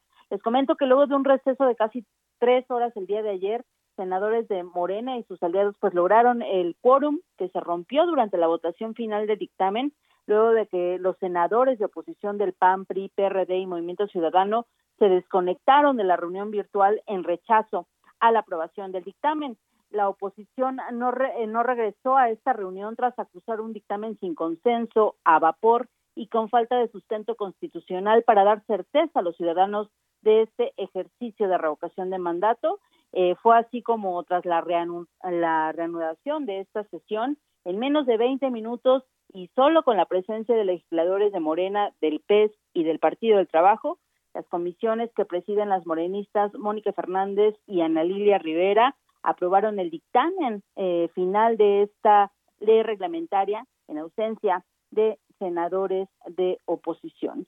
Les comento que la pregunta que está en este eh, dictamen que fue aprobado, pues es la pregunta que eh, propuso el coordinador de Morena en el Senado, Ricardo Monreal, y es, ¿estás de acuerdo con que el licenciado Andrés Manuel López Obrador, presidente de los Estados Unidos mexicanos, continúe ejerciendo el cargo hasta que concluya su mandato? Esa es la pregunta que se asienta en el dictamen y la oposición consideró que esa redacción es inconstitucional. Detallaron que en, la, en la revocación de mandato pues debe existir justamente la palabra revocación de mandato y hacerlo de la manera más sencilla, preguntar si está o no de acuerdo la ciudadanía en que el titular de eh, eh, el ejecutivo pues sea revocado revocado de su de su de o sea, quitarle quitarle a Andrés Manuel López Obrador, ¿no? Que no tenga dedicatoria, pues uno que no tenga dedicatoria y que contenga revocación de mandato, porque lo que la oposición ah, señaló es que no es una ratificación de mandato, sino una revocación de mandato y como se redactó la, la pregunta, pues es una ratificación en el cargo. Justamente eh, la senadora Claudia Ruiz Massieu pues eh, recordó que en la reforma constitucional está claramente establecido que por ningún eh, por ningún motivo esta pregunta deberá estar dirigida a la ratificación en el cargo del titular del ejecutivo. Entonces, por estas, eh, por estos eh, motivos, pues la oposición eh, salió, se desconectó de esta reunión y fue así que se aprobó con miras a que, que mañana se solicite este periodo extraordinario de sesiones en la comisión permanente del Congreso de la Unión y se pueda abrir este periodo extraordinario para aprobarlo. Gracias, Elia. Muy buenos días. Nosotros vamos a una pausa y regresamos.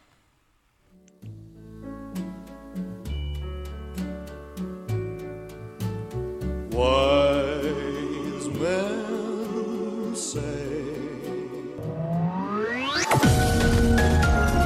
Sergio Sarmiento y Lupita Juárez quieren conocer tu opinión, tus comentarios o simplemente envía un saludo para ser más cálida esta mañana. Envía tus mensajes al WhatsApp 5520 109647.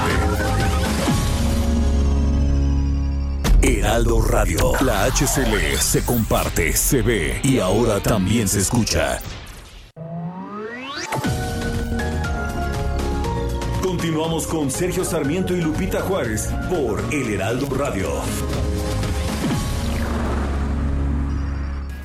Jaque Mate con Sergio Sarmiento.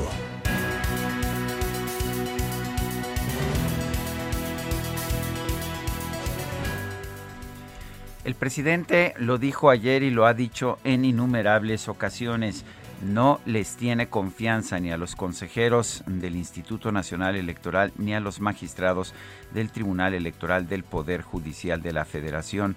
La historia nos dice, sin embargo, que la democracia en México comenzó precisamente con la constitución de un Instituto Federal Electoral independiente.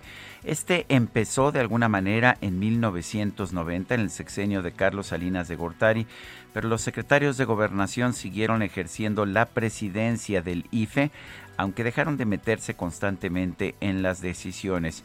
Fue, sin embargo, en 1996 cuando se estableció un IFE completamente independiente que fue encabezado ya no por el secretario de Gobernación, sino por un ciudadano, José Waldenberg, que podemos decir que empieza realmente la democracia en México. Y la democracia se demuestra con la alternancia de partidos en el poder.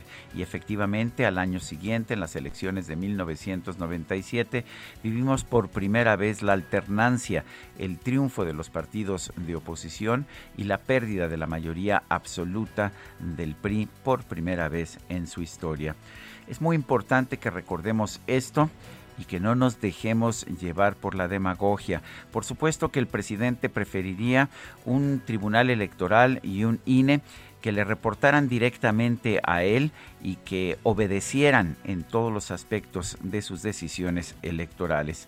Pero esto no sería un árbitro imparcial. Estaríamos regresando a los tiempos de la Comisión Federal Electoral que era encabezada por Manuel Bartlett, el actual eh, director de la Comisión Federal de Electricidad. No, no debemos aceptar eso. La democracia solamente puede existir cuando hay árbitros electorales independientes. Nosotros tenemos en este momento árbitros electorales independientes y no podemos permitir, no, por supuesto que no lo podemos hacer, que el presidente imponga a árbitros electorales que le sean leales a él. Yo soy Sergio Sarmiento y lo invito a reflexionar.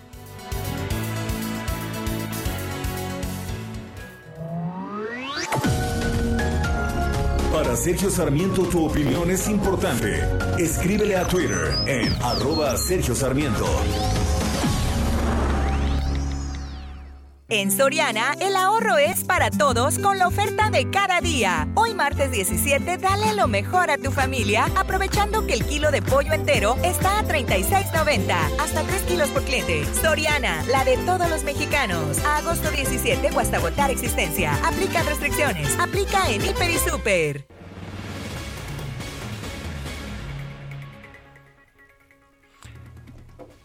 Y vámonos Tenemos... a, la, a, a los mensajitos, ¿verdad? Claro que sí, vamos con mensajes de nuestro público. Oye, dice, buen día Sergio Lupita, esos datos del subsecretario López Gatel solo son mentiras y ni decir en Sinaloa donde están reportados al 100% la hospitalización de pacientes COVID en hospitales públicos y privados. Saludos, Lilia Casas. Dice otra persona, eh, ¿serían tan amables de informar que en la delegación Venustiano Carranza, en la calle de Genaro García, ningún vecino recibe agua de la calle, por favor? Y Sergio Lupita, en la colonia Vallejo siempre hemos batallado por la presión del agua. ¿Será que nos castigan a los más pobres? Es lo que comenta. Oye, fíjate que hace unos momentos el eh, secretario Marcelo Ebrard, el canciller, eh, dice en su cuenta de Twitter, me piden precisar quiénes asisten al diálogo económico de alto nivel el 9 de septiembre será encabezado por parte de Estados Unidos por la vicepresidenta Kamala Harris. La delegación mexicana estará encabezada por los secretarios de Economía y de Relaciones Exteriores. Si es que hubo una confusión, se pensó en un primer momento que acudiría el propio presidente Andrés Manuel López Obrador, pero ahí la precisión del canciller Marcelo Ebrard. Hoy se cumple un año de Cúpula, que es el suplemento semanal, suplemento cultural del Heraldo de México. Y bueno, en este, en este número hay una, hay una carta, hay un texto escrito por Cristina Mieres Zimmerman, vicepresidenta de Desarrollo Cultural y Social del Heraldo Media Group, en que señala que el arte es básico para la educación, ya que desarrolla la creatividad y estimula los valores sociales, morales y la autoestima. Estamos convencidos, escribe Cristina Mieres, de que el arte es una herramienta que permite cambiar o educar a la sociedad, ya que tiene un efecto curativo, liberador y ayuda por ende, promueve el desarrollo personal y del ser humano en su conjunto para crear una mejor sociedad. En Heraldo Media Group siempre apostamos en dar algo más a nuestros lectores, en crear contenido de calidad para dejar huella e impulsar a la colectividad. Bueno, eh, totalmente de acuerdo, Sergio, sin duda alguna, y estaremos hablando de cúpula de este aniversario un poquito más adelante, por supuesto, seguiremos hablando del tema. El presidente Andrés Manuel López Obrador se deslindó de la carta de responsabilidad para el regreso a las escuelas, dice que esto es voluntario, que si quieren firmarla, pues eh, allá cada quien, y si no quieren firmarla también, que es un rollo de la burocracia, pero que pues él, él, él ni siquiera sabía. Vamos a escuchar. Y acerca de la carta, pues también no es obligatoria. Si van los niños a la escuela, no llevan la carta, no le hace. Es que nosotros aquí tenemos todavía que enfrentar esta concepción burocrática, autoritaria, que se heredó del periodo neoliberal. Entonces, ¿ustedes creen que yo tuve que ver con la carta? Pues no, fue una decisión abajo. Si me hubiesen consultado, hubiese dicho, no, somos libres. prohibido prohibir, pero todavía tenemos que ir, que ir limpiando del gobierno de estas concepciones burocráticas, autoritarias. Bueno, bueno, bueno. Oye, Sergio, hasta donde yo recuerdo, la maestra Delfina fue quien la presentó en la mañanera. No recuerdo ningún otro burócrata, ningún otro funcionario de una administración pasada que haya estado en la mañanera presentando esta carta. Fue una idea de la secretaria de Educación Pública de esta administración. Bueno, y eh, dice dice el presidente de la República que pues que siguen los vicios del pasado, todo le echa la culpa a las administraciones del pasado, pero yo no recuerdo en ninguna administración en el pasado que hubiera pedido una carta responsiva como esta. En fin, son las 8 de la mañana con 38 minutos. En Soriana, el ahorro es para todos con la oferta de cada día. Hoy martes 17, dale lo mejor a tu familia, aprovechando que el kilo de pollo entero está a 36.90, hasta 3 kilos por cliente. Soriana, la de todos los mexicanos. Agosto 17 o agotar existencia. Aplica restricciones. Aplica en Hiper y Super. El Químico Guerra con Sergio Sarmiento y Lupita Juárez. Químico Guerra, ¿cómo estás? Buen día, adelante. Sergio Lupita, muy buenos días. Todavía aquí en Milán, en donde existe eh, ya un, toda una industria establecida de lo que se llaman los biocombustibles. Existe una alternativa a esta cuestión de los combustibles fósiles y que es la producción básicamente de etanol a partir de material orgánico. Básicamente en los Estados Unidos se hace de granos de maíz, igual que en eh, Brasil se hace con la caña de azúcar, lo que podría hacer México. Aquí lo están haciendo con los esquilmos, todo lo que resulta después de las cosechas, después de los cultivos, eh, lo que se llama el rastrojo, todo eso eh, con bacterias genéticamente modificadas, patentadas aquí en Italia y están siendo líderes en ese sentido de usar la biomasa como una alternativa energética. Igualmente para los plásticos los italianos han incursionado mucho en lo que son los plásticos compostables, partiendo precisamente de producir plásticos a partir de celulosa, a partir de almidón, a partir de sacarosa y eh, con esto producir, por ejemplo, bolsas de un solo uso. El problema con estas bolsas es de que eh, tienen que estar en un sitio para composteo, no es simplemente el poner la basura y esperar a que se pudra, sino que el composteo implica condiciones de humedad, la presencia de microorganismos específicos para la degradación, etcétera. Aquí en Italia existen las instalaciones y la infraestructura para ello, cosa que no tenemos en México para lo que se llama los plásticos compostables. Han tenido éxito los italianos en vender esta idea, aunque tiene un pequeño problema, Sergio Lupita, el costo. Es un plástico caro y por lo tanto pues no está teniendo la divulgación que quisieran los italianos. Pero aquí está bastante fuerte esta tendencia y sobre todo con los biocombustibles. Ya pronto, así como les mencioné ayer, que ya existen eh, pues bombas para el gas metano, el gas natural para los vehículos, electrolineras junto a las gasolineras o dentro de las líneas gasolineras. Aquí se habla ya de que va a haber pronto eh, bombas para biocombustibles, básicamente etanol. Ya están eh, adicionándole entre el 10 y el 15% de etanol a las gasolinas, eso ya es una cuestión estándar, pero quieren ampliarlo para que existan inclusive eh, vehículos que puedan consumir hasta 80% de etanol, solamente 20% de gasolina. Son los pasos intermedios que aquí se consideran necesarios para poder puentear la transición energética hacia los vehículos eléctricos y de hidrógeno que a final de cuentas van a ser los que van a prevalecer pues dentro de algunas décadas. Sergio Lupita, un gran abrazo aquí desde Milán. Gracias, Químico Guerra. Son las 8 de la mañana con 41 minutos. En Soriana, el ahorro es para todos con la oferta de cada día. Hoy martes 17, dale lo mejor a tu familia, aprovechando que el kilo de pollo entero está a 36.90, hasta 3 kilos por cliente. Soriana, la de todos los mexicanos. Agosto 17 o hasta agotar existencia. Aplica restricciones. Aplica en Hiper y Super. Y ya está listo Antonio Bautista, coeditor de la sección Estados en el Heraldo de México. ¿De qué nos platicas esta mañana, Toño? Buenos días. Sergio Lupita, buenos días. Bueno, pues mientras en hospitales infantiles del país se registra ya una ocupación mayor a 70% de pacientes de la COVID-19 eh, de menores, sobre todo en hospitales pediátricos, en Oaxaca una madre de familia está luchando en este momento en tribunales para conseguir la vacuna para su hijo menor de edad. Alma Franco, quien es abogada de profesión, promovió un amparo para que su menor, que está en el grupo de 12 17 años, reciba el biológico del laboratorio Pfizer, que es el único que tiene el aval de la COFEPRIS desde junio pasado para este sector de la población por cumplir con los requisitos de calidad, seguridad y eficacia. Ella planteó en la demanda de amparo una vulneración a los derechos humanos de su menor hijo reconocidos a nivel constitucional y en tratados internacionales y en contra de cualquier tipo de discriminación. El juez cuarto de distrito con sede en la ciudad de Oaxaca le concedió el 3 de agosto, eh, perdón, el 3 de agosto pasado una suspensión para que vacunen a su hijo en los términos del artículo 126 de la ley de amparo. Esto es cuando hay peligro de privación de la vida y que está determinado por el artículo 22 constitucional.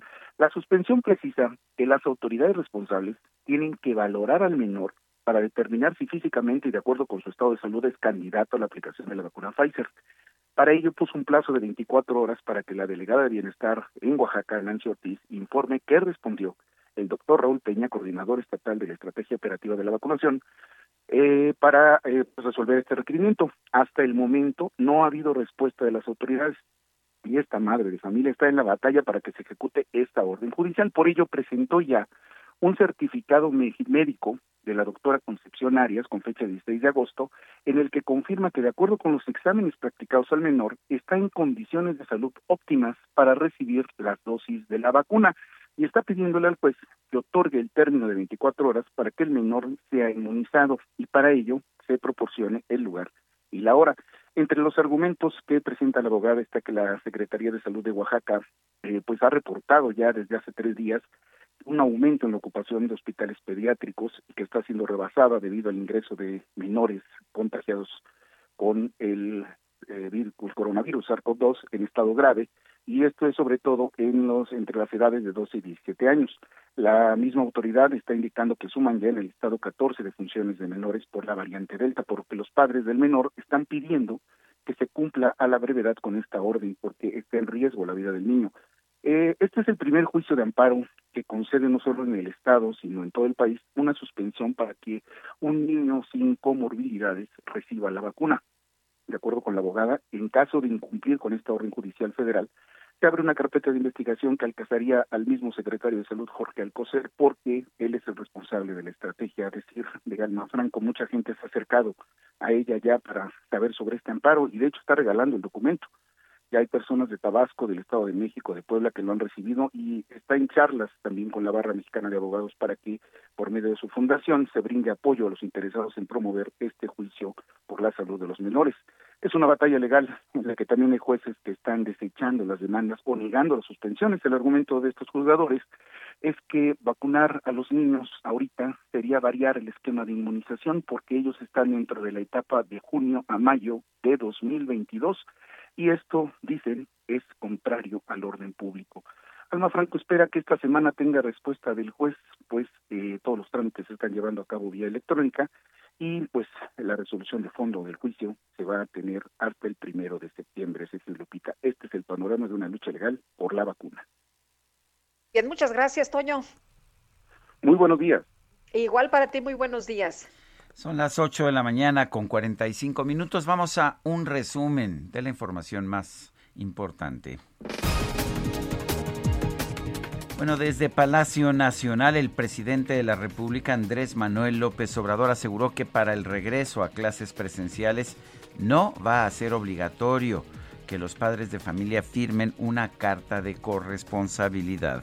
Y acerca de la carta, pues también no es obligatoria. Si van los niños a la escuela, no llevan la carta, no le hace. Es que nosotros aquí tenemos todavía que enfrentar esta concepción burocrática, autoritaria, que se heredó del periodo neoliberal. ¿Ustedes creen que yo tuve que ver con la carta? Pues no, fue una decisión abajo. Si me hubiesen consultado, hubiese dicho, no, somos libres, prohibido prohibir.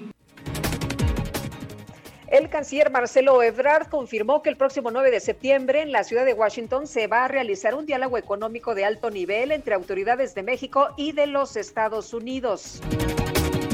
La Oficina de Recuperación de los Estados Unidos emitió una declaración oficial de escasez de agua para el embalse occidental del lago Mead, lo cual provocará cortes al suministro de agua en el suroeste del país y va a afectar a México también, se va a reducir la porción que se entrega a nuestro país. La Agencia de Naciones Unidas para los Refugiados pidió a la comunidad internacional que se prohíban las expulsiones de ciudadanos afganos hacia su país de origen.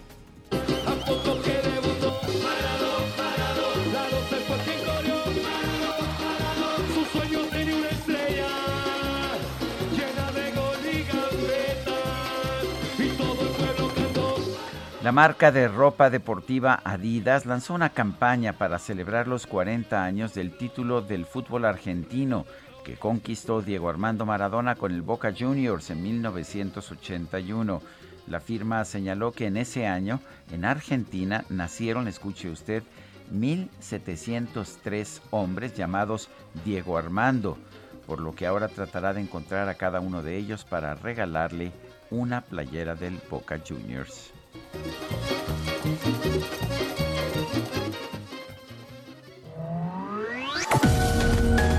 Para Lupita Juárez, tu opinión es importante. Escríbele a Twitter en arroba Lupita Juárez H.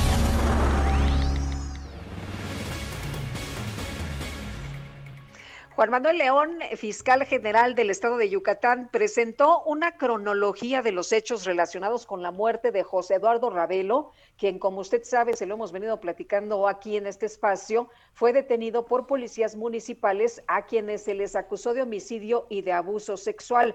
Herbert Escalante, nos tienes más información, te escuchamos. Hola, así es. Al abundar sobre las investigaciones en torno al crimen del joven José Eduardo Ravelo Chavarría, el fiscal general de Yucatán, Juan Manuel León León, declaró que la Policía Municipal de Mérida se negó en tres ocasiones a entregar videograbaciones de sus cámaras de vigilancia, materiales que pudieran contener los momentos en los que sus elementos lo agredieron física y sexualmente.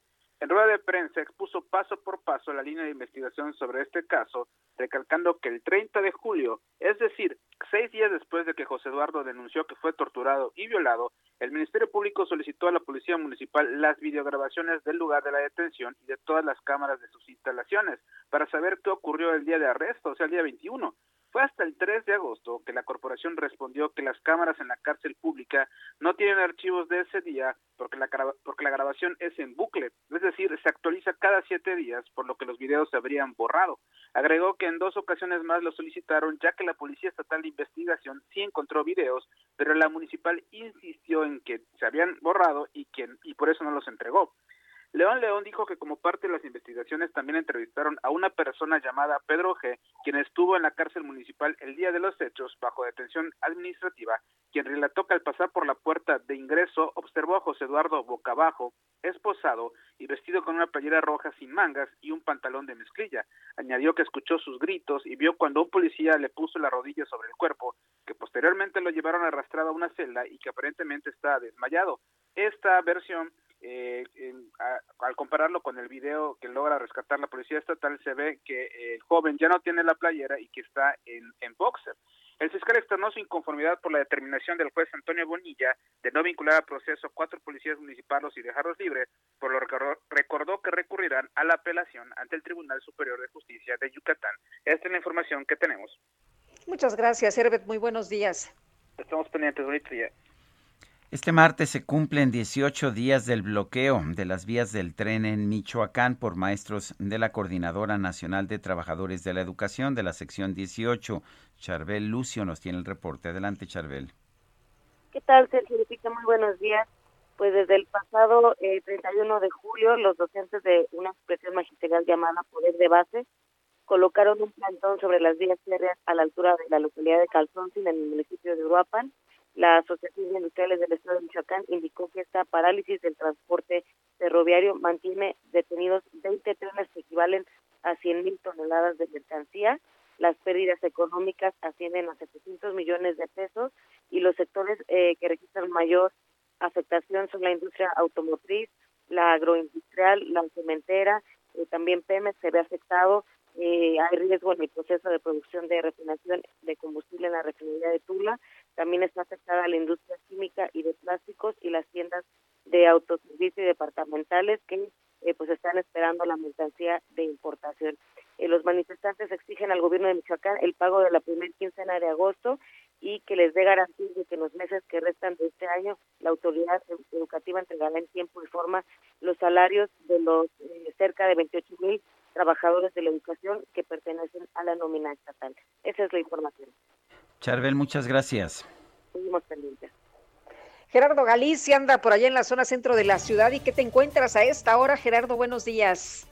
Excelente, mañana Lupita, información importante, en estos momentos están llegando atletas paralímpicos a Palacio Nacional, habrá una ceremonia en los próximos minutos donde van a participar y van a estar con el presidente de la República, Andrés Manuel López Obrador, van a abanderar a esta, eh, a todos estos atletas, son cerca de 60 eh, quienes van a competir en los Juegos Paralímpicos que se van a realizar del 24 al 5 de septiembre. Hablamos de 29 mujeres y 31 hombres.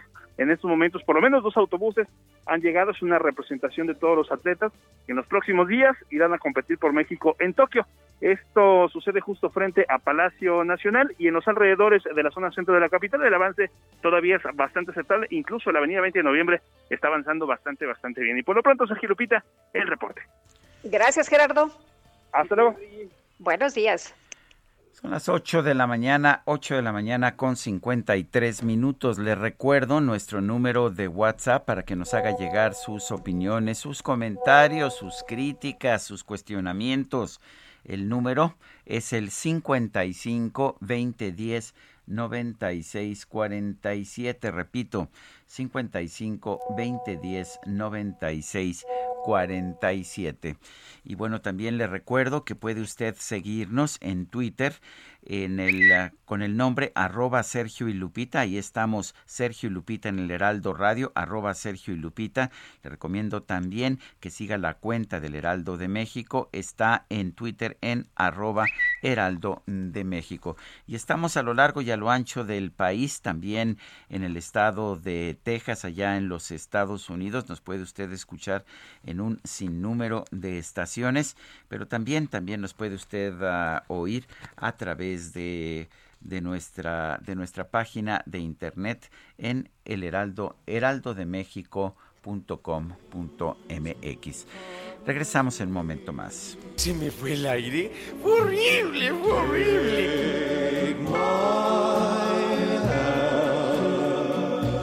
Take my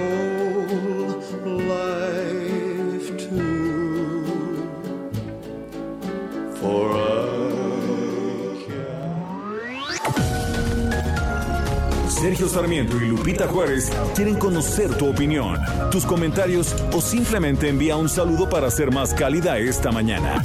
Envía tus mensajes al WhatsApp 5520 109647. Heraldo Radio, la HCL se comparte, se ve y ahora también se escucha.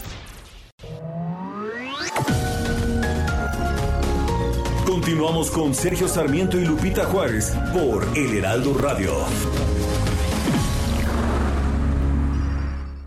Seguro que todos tenemos un proyecto que por una u otra cosa hemos dejado pendiente, a veces por el tiempo, por los niños, porque luego. Pero si ya te decidiste a dar el primer paso y quieres hacerlo realidad, cuentas con un crédito personal Citibanamex. Desde el principio está genial, porque no te cobran comisión por apertura y además tú escoges el plazo que más te convenga y pagas en mensualidades fijas. ¿Qué esperas? Cumple esa meta con un crédito personal Citibanamex. Pídelo hoy en cualquier sucursal. Consulta requisitos y CAT en Citibanamex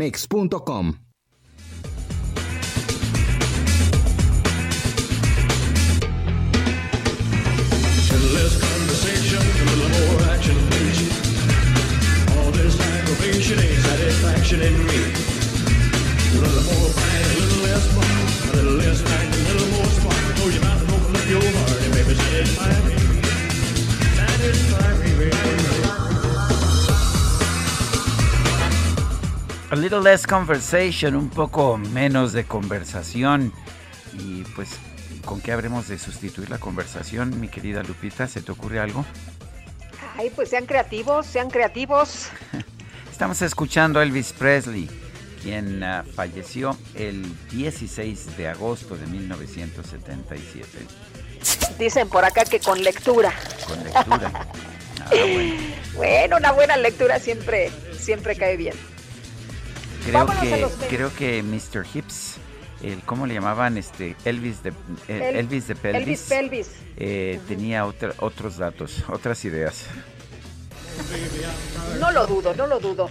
Oye, y vámonos a los mensajes. Buenos días. Muy frecuentemente escucho que al secretario de Relaciones Exteriores se le dice canciller, pero un canciller es un jefe de Estado y un secretario no debe llamársele de esa manera. Aunque no lean mi comentario, espero que lo tomen en cuenta. Muchas gracias, Sergio Lupita, y a todo el equipo que hacen muy agradables mis mañanas, es lo que nos manda decir Ramón. Bueno, en México hay la tradición de, llamar al secretario de Relaciones Exteriores canciller. Eh, un canciller es jefe de Estado o jefe de, no de Estado, jefe de gobierno en Alemania, nada más, y me parece que también en Austria. Pero, por ejemplo, en, en la oficina del propio secretario de Relaciones Exteriores eh, se utiliza el término canciller y está eh, efectivamente y en México sí es una tradición y tengo entendido que también lo es en otros países de Latinoamérica. Angela Merkel es canciller de Alemania, la jefa de gobierno, pero sí, sí es canciller, eh, sí es canciller en México. El, Sí, es viendo- correcto decir. de hecho, estoy viendo que, por ejemplo, en la, en la página de la Secretaría de Relaciones Exteriores se señala que el correo del secretario de Relaciones Exteriores es canciller. Y, bueno, pues eso es interesante, sí, sí, se le, se le denomina de tal manera. Eh, bueno, dice, dice otra persona, feliz martesito, recordando al rey criollo como cada agosto. Yo leí el texto de la carta compromiso y en ningún punto exime de responsabilidades ni a la SEP ni a los planteles escolares. Solamente es un compromiso para el padre o tutor de vigilar la salud del alumno y reportar a la escuela en caso de presentarse síntomas. Supongo que es lo mínimo que un padre puede hacer, observar y reportar. Soy Jesús Díaz de Azcapotzalco. Son las nueve de la mañana con tres minutos. Adelante, Lupita. Pues está ya lista la colaboración de Marta Bárcena, columnista del Heraldo de México, y vamos a escuchar. Adelante. Buenos días, Sergio, Lupita. Buenos días al auditorio de El Heraldo Radio. Mi participación del día de hoy quiere centrarse en la tragedia que estamos atestiguando en Afganistán, cementerio de imperios. Pero el sufrimiento para los afganos ha sido inconmensurable. Recuerdo que mi jefe en Relaciones Exteriores, el embajador Antonio González de León, me decía que el país más bello que había conocido era Afganistán, que había viajado a él cuando servía bajo las órdenes del entonces embajador Octavio Paz en la India, que cubría en esos momentos Afganistán. Le impresionaron sus montañas, su cielo azul, sus habitantes y ese país por el que han cruzado tantas culturas y religiones desde Alejandro Magno hasta el budismo, el zoroastrismo y el islam. Pero más allá de esa belleza de Afganistán, lo que hemos visto en los últimos días ha sido una tragedia que se debió de haber previsto de otra manera. Ese Afganistán, tierra de nacimiento del gran poeta Rumi, que escribió como parte de su obra Sembremos tan solo amor y amistad en esta tierra pura. Y ese poema de Rumi se plasmó en una pintura que la entonces embajadora de Afganistán ante Naciones Unidas entregó a esa organización solo en mayo pasado. Pero poco duró la esperanza para los sufridos afganos y su gobierno de coalición. Este domingo 15 de agosto, después de la caída de varias ciudades y provincias, el gobierno de Ghani se colapsó y los talibanes entraron a Kabul sin resistencia alguna por parte del ejército afgano o de sus fuerzas de seguridad. Esta debacle tuvo su origen primero en el acuerdo entre el gobierno de Trump y los talibanes para el retiro de las tropas estadounidenses a partir del primero de mayo de 2021. Y luego, tras el anuncio del gobierno del presidente Biden el pasado 14 de abril, confirmando ese retiro de las tropas. Hay que recordar por qué Estados Unidos y la OTAN estaban en Afganistán lanzaron una guerra contra el gobierno talibán en 2001 después de que éste apoyó a Al Qaeda en el ataque a las Torres Gemelas. En 2014 declararon que esa guerra había terminado, pero se mantuvieron en Afganistán para entrenar al ejército y las fuerzas de seguridad afganas y darle estabilidad al país. Su misión ha fracasado. Pero no solo Estados Unidos y la OTAN se han hundido en tierras afganas. Alejandro Magno tuvo sus problemas, el imperio británico fue derrotado en dos ocasiones durante el siglo XIX durante esa época que se conoce como el Gran Juego, The Great Game, el enfrentamiento entre los imperios británicos y rusos. Y por supuesto, la Unión Soviética fue derrotada también tras entrar a Afganistán a apoyar al gobierno comunista establecido en los años 70. Así pues, Afganistán ha sido cementerio de imperios y esta última experiencia de los Estados Unidos y la OTAN ha sido una humillación mayor y una tragedia para el pueblo afgano. Y esto, Sergio, Lupita, apenas comienza, apenas son los inicios de esta tragedia que vamos a testiguar en las próximas semanas. Buenos días a todos y estemos pendientes. Pues sí, muy, muy atentos. Muchas gracias, muchas gracias a Marta Bárcena, columnista del Heraldo de México. Y después de la explosión en un edificio en la alcaldía Benito Juárez, las autoridades capitalinas reportaron 29 lesionados y una persona fallecida. ¿Cuál es la situación en este momento? Vamos a preguntarle al propio alcalde de Benito Juárez, Santiago Taboada. Santiago Taboada, buenos días. Gracias por tomar esta llamada. ¿Cuál es la situación ya en este momento? Muy buenos días, Sergio Lupita. Saludos a su auditorio. Buenos días.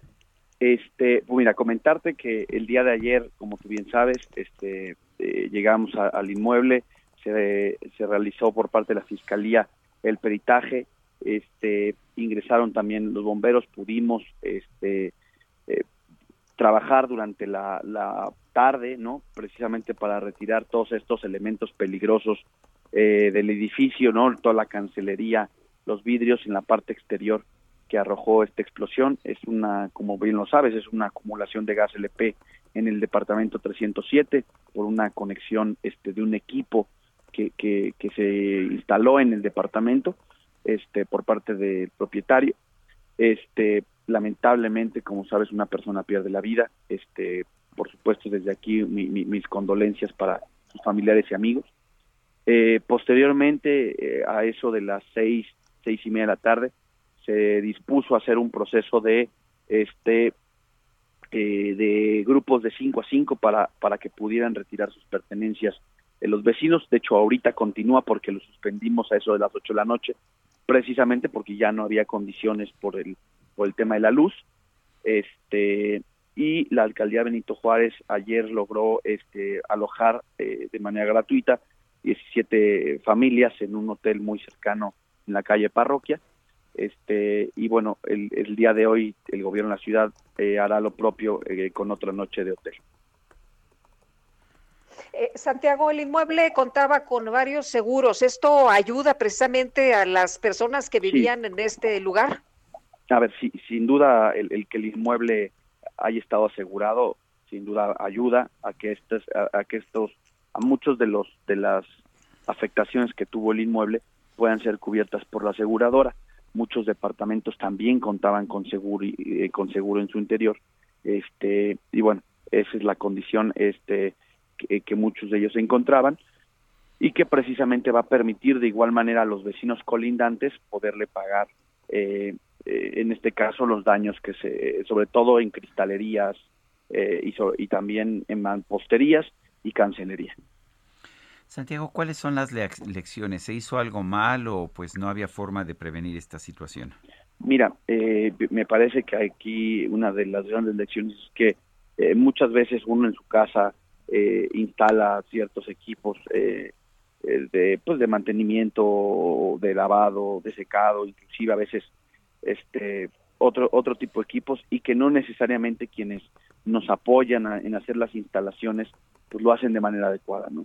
Esa esa nos parece la gran la, la, gran reflexión de esto este y bueno habrá que, esperar los dictámenes finales pero bueno eh, eh, es lo que lo que lamentablemente eh, ocurre Eh, Santiago, ¿hubo alguna petición de, los eh, habitantes de este edificio de auxilio? Se, se dio a conocer que, pues se quejaban de que había un olor intenso a gas. ¿Hubo una llamada para que los fueran a auxiliar, para que Protección Civil fuera al lugar?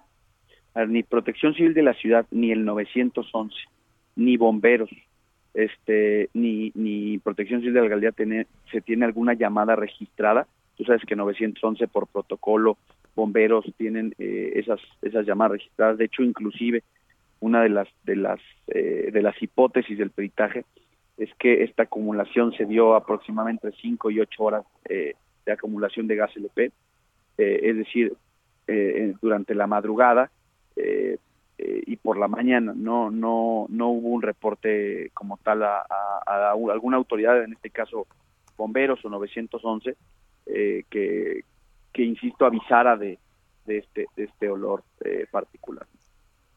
Eh, Santiago, no ¿crees, no se tiene registro. ¿Crees que, que se puede rehabilitar el, el, este edificio o, ya estructuralmente? Sí, comentarte, no, comentarte que, que, lo que lo que se ve en las imágenes es precisamente el departamento 307 y 207. 307 fue donde se llevó a cabo la acumulación.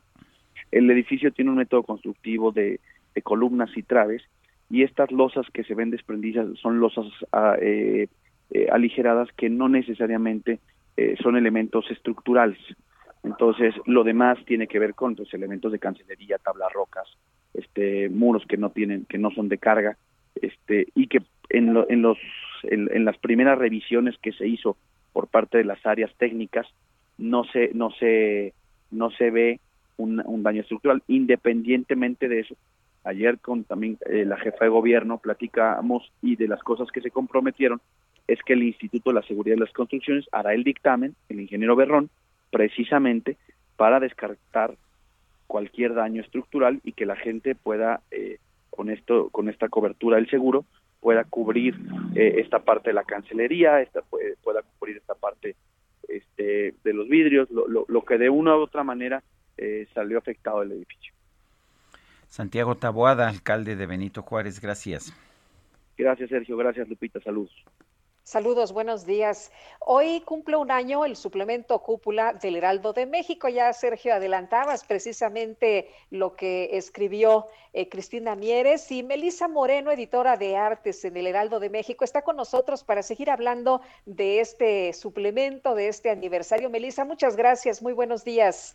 Lupita, Sergio, muchísimas gracias a ustedes y primero que nada muchas gracias por el espacio, pero muchas gracias por estos espacios que nos han dado durante este año, eh, que han sido eh, fundamentales para que Cúpula se conozca a lo largo y ancho del país. Y cuéntanos, ¿qué es Cúpula? ¿Cuál es su filosofía? ¿Qué pretende? ¿Qué busca construir? Y Sergio, gracias a ti porque en esta edición en particular tú tienes una presencia muy importante a ser parte, eh, porque contestaste el cuestionario. Invito a todos tus radioescuchas a que a que vean este un poquito más de ti en el cuestionario de Proust. La, entrevista de Proust, interesante, ¿verdad? Exactamente, es un ejercicio muy importante. Y claro que sí te contesto. Mira, Cúpula eh, nace Además, permíteme un poquito abordar esto. Eh, Cúpula nace en un año muy complicado que fue, y bueno, sigue siendo eh, el año pasado, que es donde, bueno, que además que todos estamos eh, pues en un año de pandemia, el, el 2020, pero un año para los medios muy difícil, pero donde todos nos agarramos del arte y la cultura pues para poder sobrevivir, yo lo digo así. Entonces en el Heraldo, junto con Moss Media Group, nos planeamos, nos, nos, nos proponemos pues poner a la cultura de frente, ¿no? Para que todos nuestros lectores, nuestros radioescuchas y nuestros eh, televidentes, pues puedan eh, conocer más del arte y la cultura de México y el mundo. Y, y gran parte es que conozcamos a los artistas ya consolidados, pero también a los nuevos. En Cúpula apostamos muchísimo por, por los artistas nuevos, porque pues eso, de eso vamos a, a subsistir en México, ¿no? Eh, Melissa, eh, hablas de este suplemento que llega en un momento complicado para los medios, pero también para los lectores. Y mm, bueno, eh, se habla de que el, arte es el alimento del alma. Hemos visto pintores, hemos visto escultores. Cuéntanos y, dile al auditorio cómo, cómo se elige a quienes van a participar, cómo se elige a los consolidados y a los nuevos. Eh, claro que sí. Mira, eh, justo nosotros trabajamos en unas juntas eh, semanalmente junto con el equipo del Heraldo y el equipo de Bernardo Nomal, Domal, perdón, que es uno de los fundadores, y hacemos una mesa de discusión donde vemos qué es lo que la gente quiere ver y qué es lo que nosotros les queremos proponer, ¿no? Eh, hacemos un scouting de qué es lo nuevo, este, sí, sí buscamos, sí estamos viendo en, en redes sociales qué es lo que se está proponiendo, eh, qué son las cosas que están en tendencia. Tú sabes que en las redes sociales está innovando todo el tiempo estas propuestas y ahí es donde estamos eh, cazando todo el tiempo. Y, y bueno, las propuestas ya consolidadas, pues básicamente son son los que los que conocemos no los que están en galerías en museos y por suerte hemos tenido eh, pues ahora sí que la suerte de que confíen en nosotros y que quieran estar en nuestras páginas han sido los, los, los, grandes éxitos de este año? ¿Cuáles han sido los artículos que a ti te han parecido más significativos? Ay, Sergio, esa es una pregunta muy difícil. Es creo que es como cuando te dicen escoge a tu hijo. A, tu hijo favorito, ¿verdad? Exacto. Mira, eh, eh, este, bueno, esto me la vas a poner un poquito muy, esto, un poquito fácil porque, eh, digo, este, esta edición que tienen ahorita en sus manos es, es fenomenal, pero la de la semana pasada que fue eh, el arte y, y las Olimpiadas, eh, eh, fue fantástica, ¿no? Obviamente eh, también elegimos hacer cosas de coyuntura y, y este, en el momento en que estaba Tokio, bueno, que sigue con los Paralímpicos, pero cuando, cuando comenzó, hicimos esto como de, de empatar la cultura con, con, las Olimpiadas y salió un número extraordinario, ¿no? De cómo la cultura siempre ha estado de la par de, de estas justas olímpicas. Entonces los invito también a que si, si no han podido ver eh, ese número, todavía está en internet, ahí se quedan todos nuestros números guardados y son increíbles. Otra cosa padrísima que tenemos es que además de las plumas que semana con semana nos acompañan, porque, bueno, obviamente los, los periodistas, los reporteros que hacemos eh, cúpula, eh, pues somos, me integro eh, pues de, calidad, este, siempre son plumas eh, invitadas. Entonces tenemos desde Elena Poniatowska, desde eh, Javier Marín, desde Carmen Parra, o sea, gente que ustedes además no se imaginarían que puede, que escriben, porque pues Carmen Parra, por ejemplo, pinta, han estado escribiendo con nosotros. Eh, pero el equipo de diseño del Heraldo, como ustedes saben, es fenomenal y Cúpula cada día o cada semana nos sorprende con su diseño este de la mano de o bueno bajo la batuta de, de Adrián este de Adrián Palma nuestro director de arte pues Melissa, un abrazo para todos los colaboradores, un abrazo para todos ustedes, muchos años más y que sigan los éxitos de Cúpula. No, pues gracias a ustedes y pues gracias a, a nuestras jefas, a, a, a, a Rafaela Casiana, a Cristina Mieres, a, Franco Carreño, a Bernardo, que nos dieron la oportunidad de, de esto, ¿no? De, de, empezar este proyecto, que la verdad no es porque yo sea parte, pero estoy segura de que vienen muchos años más. Hasta luego, Melissa. Muchas gracias. Un abrazo. Son las nueve con diecinueve.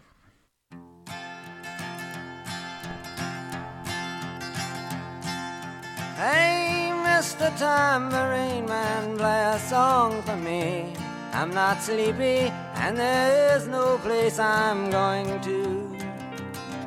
Hey, Mr. Tambourine Man, play a song for me. In the jingle jangle morning, I come following you.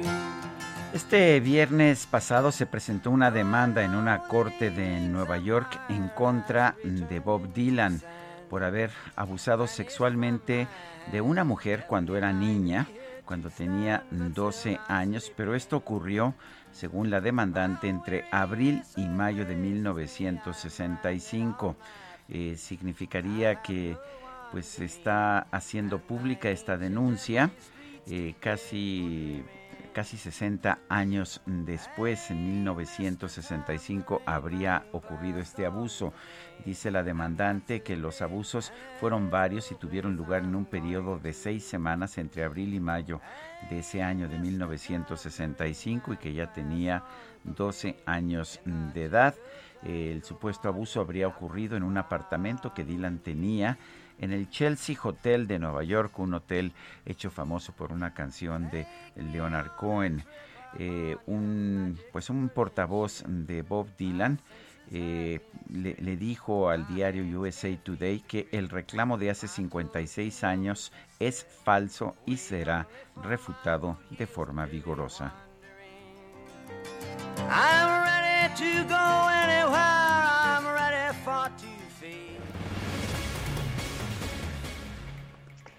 Bueno, pues en algunos casos los padres quieren que sus hijos sí regresen a la escuela, en otros no. En Oaxaca los padres de familia rechazan el regreso presencial a las clases. Y cuéntanos, danos detalles, Karina García. Así es, Lupita Sergio, muy buenos días. La coordinadora estatal de padres de familia de Oaxaca rechazó el regreso a clases presenciales en este ciclo escolar 2021-2022 al dejar claro a las autoridades federales que la vida de los niños y niñas, al menos de la entidad, no está sujeta a caprichos económicos y políticos. Adriana Linares, presidenta del organismo, aseguró que no firmarán ningún compromiso de corresponsabilidad y mucho menos pondrán en riesgo la vida de sus hijos e hijas. Exigimos que las escuelas tengan servicios básicos, materiales e insumos de calidad que garanticen la seguridad de nuestros hijos ante esta pandemia, exigió la representante de los padres de familia, y es que en Oaxaca son más de un millón trescientos mil estudiantes de educación básica que acudían hasta antes de la pandemia a casi doce mil instituciones educativas. Por su parte, el magisterio manifestó que cerca de 250 trabajadores de los 85 mil fallecieron a causa de esta nueva enfermedad y unos 1.500 continúan convalecientes. Este es el reporte, Sergio Lupita. Muy bien, muchas gracias, Karina. Muy buenos días. Buenos días. Hasta luego. Bueno, pues difícil la... decisión, ¿no, Sergio, de mandar o no a la, a la, escuela a los chavos y bueno, pues ahí lo que piensan los padres de familia. Bueno, mi posición ahí, eh, creo que la conoces, Lupita, es que cada padre de familia tiene que tomar sus propias decisiones. Ahí sí creo que estoy en, en, ese punto coincido plenamente con el presidente de la República, pero sí creo que el gobierno tiene que abrir las escuelas, lo que no se puede seguir manteniendo las escuelas cerradas porque esto le está haciendo un daño muy especial a las familias con uh, pues con menores eh, con menores ingresos. Recursos, sí. Bueno, vamos rápidamente con Javier Ruiz, nos tiene información. Adelante, Javier. Lupita, tenemos información vial de la zona sur de la Ciudad de México. El circuito interior presente ya intensa carga vehicular, al menos para quien se desplaza de los ejes 5 y 6 sur y para quien desea llegar a la incorporación con la calzada de Tlalpan. El sentido opuesto en general, el avance es constante, únicamente moderar la velocidad. Tlalpan con avance también ya lento, una vez que se deja atrás el eje 6 sur y para quien desea llegar a la incorporación con la avenida Miguel Ángel de Quevedo, el sentido opuesto únicamente a rezagos llegando al circuito interior. De momento, Sergio Lupita, el reporte que tenemos. Gracias, Javier Ruiz. Son las 9 con 24 minutos. Regresamos en un momento más.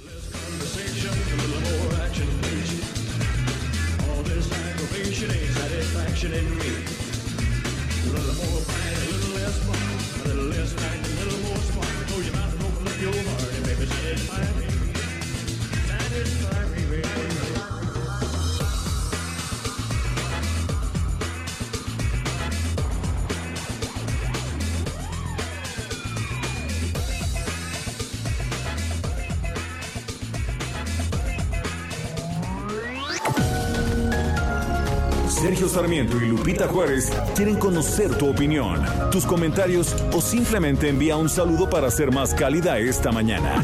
Envía tus mensajes al WhatsApp 5520 109647.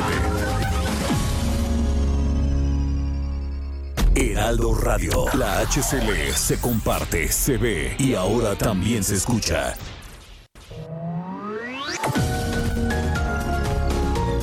Continuamos con Sergio Sarmiento y Lupita Juárez por El Heraldo Radio. En Soriana, el ahorro es para todos con la oferta de cada día. Hoy martes 17, dale lo mejor a tu familia, aprovechando que el kilo de pollo entero está a 36.90, hasta 3 kilos por cliente. Soriana, la de todos los mexicanos. Agosto 17 o hasta agotar existencia. Aplica restricciones. Aplica en Hiper y Super.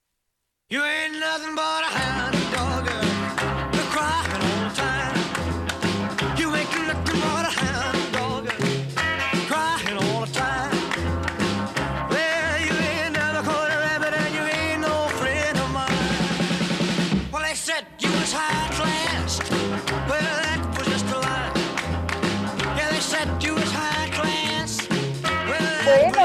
Otros dos pasitos, por favor. Estamos escuchando al rey, a Elvis Presley esta mañana y la verdad de las cosas es que siempre se pone uno de buenas con su música, sobre todo estas de rock and roll.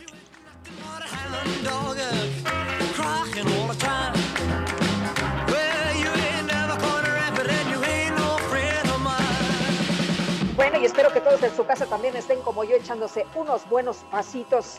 Vámonos a los mensajes. Buen día, Sergio Lupita, en la fila para segunda dosis de vacunación. Nunca escuché que se tenía que imprimir el expediente de vacunación. Por favor, infórmelo a la audiencia, Sergio Lupita, los mejores, Maru Hidalgo Mayén. Muchas gracias, Maru.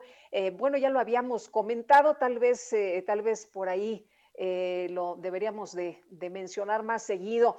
Eh, nos dice Lilia, hoy nuestro mandatario salió con un yo no fui, fue TT, como siempre. La carta la hizo otro y seguro uno de los conservadores. Es una pena, nos dice Lilia. Pues sí, le echó la culpa a la burocracia del pasado, ¿no? Dijo, no, pues si me hubieran preguntado a mí, yo les hubiera dicho que no, prohibido prohibir, y dijo que pues eran los de antes los que caían en estas eh, cuestiones burocráticas, pero no, todos escuchamos claramente que la maestra Delfina, quien es la actual titular de la Secretaría de Educación Pública, dio a conocer eh, una serie de acciones y entre ellas dijo que los padres de familia tenían que firmar esta carta responsiva, ¿no? Si no hubiera querido, pues no lo hubiera hecho, no lo hubiera dicho. El presidente dice, no me preguntaron, pero si me hubieran preguntado yo no estaría de acuerdo. Además, debe ser voluntaria, eso sí lo dejó claro esta mañana. Bueno, y por otra parte, por otra parte nos dice, ah, tenemos otro mensajito, Sergio.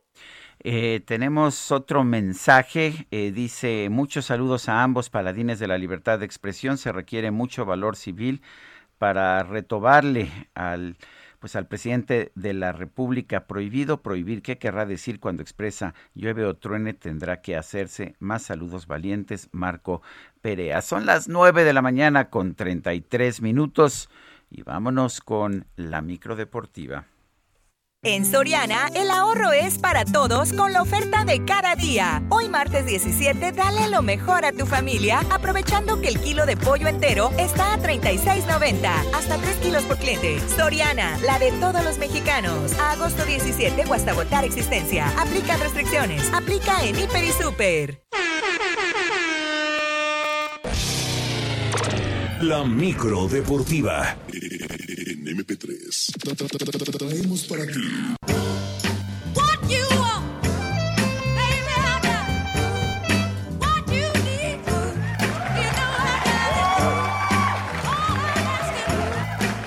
Bueno, y esto es Aretha Franklin. También, también este 16 de agosto fue aniversario luctuoso de Aretha Franklin, de manera que pues ya sabes, Julio Romero, que tiene muy buen gusto musical, ¿cómo, cómo no será? Está asesorado por el DJ Tiki, el, DJ, Tiki, pura gente muy conocedora de la música, pues decidió darle un pequeño espacio aquí a Aretha Franklin. ¿Cómo ves, Guadalupe? Otra reina, otra reina. Muy bien, la reina, pero bueno, vámonos, vámonos con Julio Romero. ¿Cómo estás, Julio? Adelante, buenos días. Muy bien, Sergio Lupita, muy buenos días, qué placer saludarles. De repente se nos resbala, pero bueno, la verdad es que sí, en términos generales, aquí en esta micro deportiva, pues le damos reconocimiento a todo mundo. Vámonos, vámonos con la información el día de hoy. Regresa la actividad del fútbol con la fecha 5 del torneo Grita México. Toda la actividad arranca a las 17 horas con los Diablos Rojos del Toluca enfrentando al equipo de Mazatlán FC. Para las 7, los Tigres de la Nuevo León contra los Gallos Blancos del Querétaro. Por cierto, previo a este compromiso, Miguel Herrera, el nuevo técnico de los felinos, descartó que el delantero André Pierre Guignac tenga una fractura, aunque su lesión pues sí tardará tardará en sanar y regresará hasta que esté al 100% a las canchas. Escuchamos a Miguel Herrera, técnico del conjunto de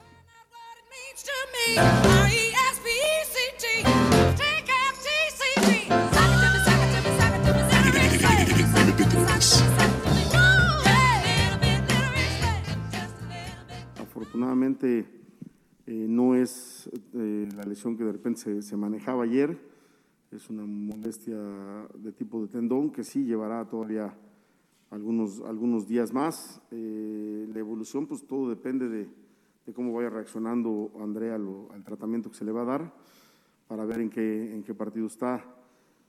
Como máximo se ponen la idea de que pueda rezar hasta León.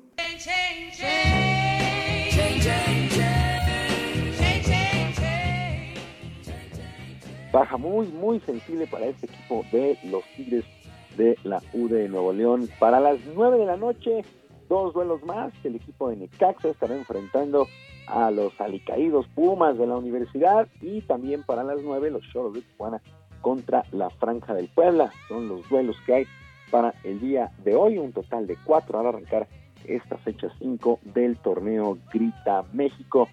Y las Águilas del América dieron a conocer que su mediocampista argentino Leo Suárez tendrá que ser intervenido del tobillo derecho, por lo que estará de tres a cuatro meses en recuperación. La operación se llevará a cabo el día de hoy. Después de esta baja, pues ya se comienza a manejar que el ecuatoriano Renato Ibarra podría regresar a ocupar este lugar. Hay que recordar que Renato Ibarra salió del club luego de ser acusado de violencia doméstica, de, las eh, de la cual, pues tiempo después, fue perdonado. Le explotaron ayer las redes sociales criticando al conjunto del América que puede tener a este, a este jugador de vuelta. Bueno, también en otras cosas, en conferencia de prensa, Kyle Shanahan, quien es el entrenador en jefe de los 49 de San Francisco, destacó la labor que hasta el momento ha hecho en la pretemporada el mexicano Alfredo Gutiérrez, el joven de apenas 24 años de edad, llegó a este equipo como parte del programa de jugadores internacionales de la NFL y poco a poco ha ido ganando terreno en el gusto del entrenador en jefe, así es que Alfredo Gutiérrez pues trabaja fuerte para ganarse un lugar en el roster final de estos 49 de San Francisco, hay que recordar pues que está de lleno la pretemporada allá en la NFL y todo listo para que este martes arranquen las series de zona o las semifinales en los playoffs en el béisbol de la Liga Mexicana. Por lo pronto, en la zona norte, los Rieleros de Aguascalientes estarán enfrentando a los Mariachis de Guadalajara, mientras que los Acereros de Monclova se medirán a los Toros de Tijuana. Por su parte, en la zona sur, en la zona sur, el equipo de los Diablos Rojos del México estarán enfrentando al Águila de Veracruz. Este compromiso arranca a las 7 de la noche en el estadio Alfredo Harp. Por lo pronto, por lo pronto, el pitcher puertorriqueño Héctor Hernández ha sido el encargado para abrir el juego de esta noche, elegido por el manager Miguel Ojeda. Escuchamos a Héctor Hernández.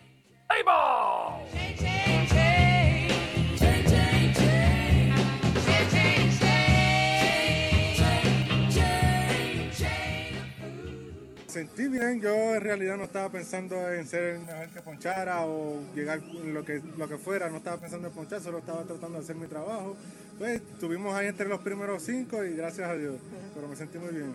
Va a ser una serie buena, tienen tremendo equipo y vamos a hacer nuestro trabajo, estar tranquilos, hacer nuestro picheo para tener una buena salida.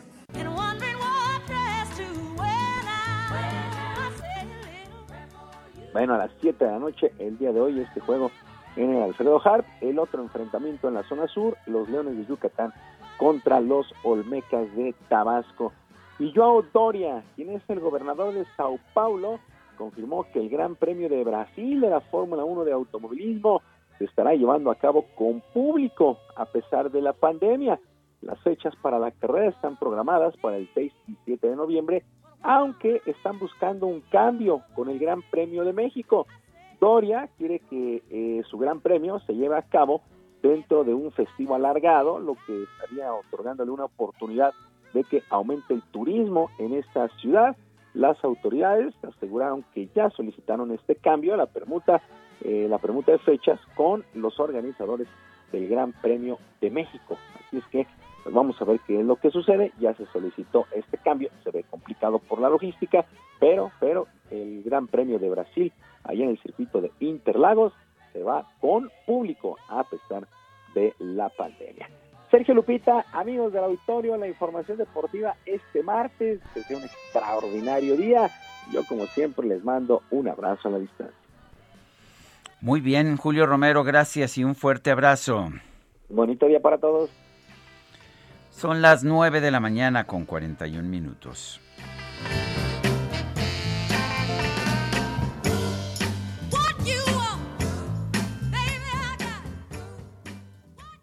En Soriana, el ahorro es para todos con la oferta de cada día. Hoy martes 17, dale lo mejor a tu familia, aprovechando que el kilo de pollo entero está a 36.90, hasta 3 kilos por cliente. Soriana, la de todos los mexicanos. Agosto 17 o hasta agotar existencia. Aplica restricciones. Aplica en Hiper y Super.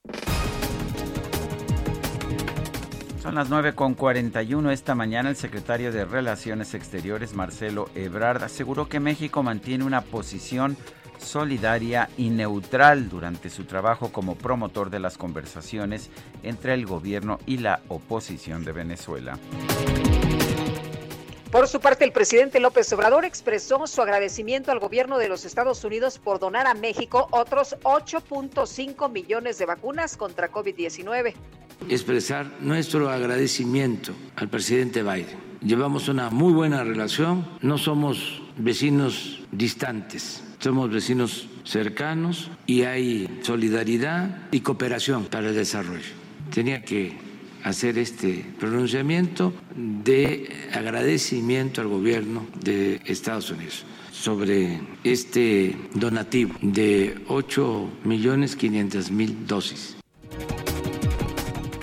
secretario de prensa del Departamento de Defensa de la Unión Americana, John Kirby, indicó que su país está preparando tres instalaciones militares para brindar alojamiento temporal a 22 mil familias afganas. El gobierno de Nicaragua canceló el registro legal de seis organizaciones civiles europeas y estadounidenses por no reportar estados financieros e incumplir requisitos para recepción de donaciones. No se enteran que la tierra bola ya no está de moda, ahora es plana. Como tu encefalograma. No tenéis ni idea. En redes sociales se hizo viral una nueva teoría de la conspiración que surgió de un grupo de Facebook llamado Tierra Plana España. Este grupo señala que Chile es un país ficticio, sí, escuchó usted bien, no existe. El autor de la teoría aseguró que tras ver un documental sobre este país sudamericano le dio la impresión de que las casas son de utilería y las personas parecen creadas por computadora. Además remató diciendo que nunca ha estado en Chile y que tampoco conoce a alguien que haya viajado a ese país. Prueba inequívoca de que Chile no existe. Oye, ¿y si le preguntamos a Mauricio Toledo? ah, pues está refugiado ahí en Chile, ¿verdad?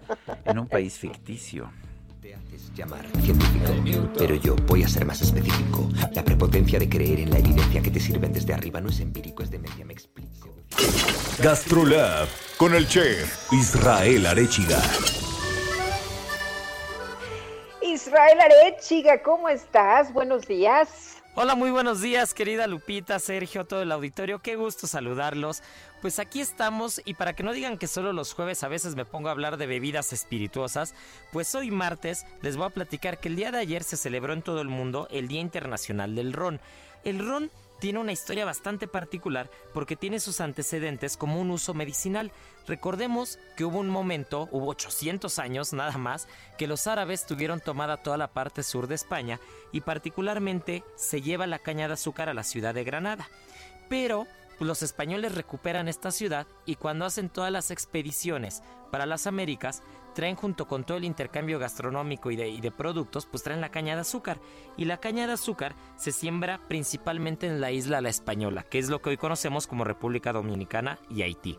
Ahora, ¿qué es lo que pasa con el ron? El ron, para empezar, la palabra o el origen del, nombre es incierto. Hay quien dice que se, eh, que se deriva de rumbillón, que significa gran tumulto, o, o que se deriva de la palabra sacarum, que en latín significa o quiere decir azúcar. El país que más ron produce en todo el mundo es Puerto Rico, y entre los datos curiosos está que la Armada Británica le daba a sus marineros ron para poder prevenir el escorbuto mezclado junto con limón. E incluso también durante la Primera Guerra Mundial y durante la época de la gripe española, el ron era, era recetado como un antídoto. Entonces es bastante curioso y la historia de cómo se extiende o cómo se empieza a apreciar el ron por todo el mundo parte de la isla de Barbados, que justo crea la primera destilería del mundo, la más antigua llamada Mount Gay, que data del 1703. Después, la, popularidad va creciendo y se extiende por toda Norteamérica, pero en 1760 los gobernantes imponen algo llamado la ley del azúcar, y esta tasaba impuestos sobre todos los productos derivados de la caña de azúcar, en este caso el ron. ¿Qué es lo que pasa? Que empieza eh, a bajar el consumo del ron debido a los impuestos y en este caso llega el bourbon casualmente a Estados Unidos y entonces se empieza a consumir más el whisky y empieza a bajar justo pues el consumo del ron. Después viene la revolución de las 13 colonias y entonces se restringe el comercio de azúcar y de todas las cañas con las islas del Caribe y bueno, pues empieza, empieza a, a decrecer el consumo. Posteriormente Después, en 1919, viene la ley seca en Estados Unidos y entonces se define como tóxica cualquier bebida con más de 0.5% de, porcentaje de alcohol y esa prohibición hace que otra vez se vuelva a retomar el comercio ilegal, en este caso, con todas las islas del Caribe y con toda la parte de Centroamérica y entonces pues el ron vuelve a llegar a la cultura norteamericana y se vuelve a posicionar como es. Y desde todos estos sucesos, a partir de eso, cada día 16 de agosto se celebra en Estados Unidos y en todo el mundo, pues el Día del Ron. Así que bueno, pues ya saben, es, una, es un destilado con una historia bastante particular, muy curiosa, como siempre decimos, todos estos productos siempre con medida, nada con exceso, pero pues siempre es buen, siempre es buen momento para disfrutar un gran ron. Así que bueno, les mando un fuerte abrazo y nos escuchamos el día de mañana. Muy bien, muchas gracias, muchas gracias Israel, buenos días. Son las 9 con 47 minutos en Baja California. Están aumentando las muertes de menores de edad, por, lo que los padres de familia están rechazando el regreso a clases. Germán Medrano nos tiene la información. Adelante, Germán. ¿Qué tal, Sergio? Muy buenos días. Eh, pues aquí en Baja California Sur, justo el día de hoy, Sergio, se ha logrado bajar significativamente el número de contagios COVID, pues ya estamos cruzando eh, la línea de los mil, estamos en 947 casos Y bueno, te comento que eh, también las muertes se han incrementado en menores de edad, pues durante la primera y la segunda ola COVID se registraba apenas una sola muerte. Y el ha contabilizado. Perdón, Germán, se nos está cortando. Estamos, vamos a regresar contigo allá a Baja California Sur, eh, tan pronto como podamos tener bien esta llamada. Mientras tanto, tenemos más información, Lupita. Pues vámonos con Víctor Asís, que es integrante de ATRAF y en medio de la pandemia, de esta pues epidemia de COVID-19, la Embajada de Israel concretó una colaboración musical entre ambos países. Y Víctor, muchas gracias por platicarnos de esta colaboración. Muy buenos días. Extraordinario. Muchísimas gracias a ustedes por tenernos con ustedes. Gracias, Víctor. Cuéntanos, cuéntanos sobre, sobre esta colaboración llamada Fuiste Mía. Bueno, este es algo increíble, la verdad. Es un encuentro entre una banda de Israel, que en realidad es una banda que hace música latina acá en Israel, y es una banda que ha logrado eh, eh, meter la música latina a nivel cultural en Israel, o sea que es parte ya de la cultura nuestras canciones y es el grupo Los Rumberos, que bueno, fue un encuentro así, que nos enamoramos el uno del otro de la música. Yo me encantó la canción de Los Rumberos, Fuiste Mía. Y, bueno, pues y la cosa se dio a través de, vía satélite, pues, con la corona, y es todo como una cuestión de ciencia ficción, pero así es el mundo, la música junta, junta Oye, Víctor, ¿y cómo vamos a poder ver nosotros eh, este, pues este encuentro entre ambos países? es, es, es increíble, la verdad. Es, eh, yo estoy muy, muy emocionado y sobre todo por la parte musical, que cómo hemos logrado fundir, ¿no? El, el ritmo de los rumberos con el ritmo de nosotros. Y, y- y para mí es una, una doble emoción por el hecho de que yo soy sudamericano también, soy del Perú. Y es eh, una gran alegría. Bueno, pues entonces, ¿cómo, cómo, dónde podemos encontrar esta colaboración musical? Bueno, la colaboración está ahí en el YouTube, ya está, se, eh, la, eh, se puede escuchar en el YouTube, en los canales de Atraf, del grupo Atraf, y me, me imagino que también en el Facebook y en todas las redes sociales eh, la canción está siendo escuchada ahora. Ah, Yo quiero agradecerte, Víctor Asís, integrante de ATRAF, por haber conversado con nosotros esta mañana. Un placer, un placer, realmente. Muchísimas gracias y un lindo día que tengan. Gracias. Gracias. נדבר על זה בואי, הלב שלי צועק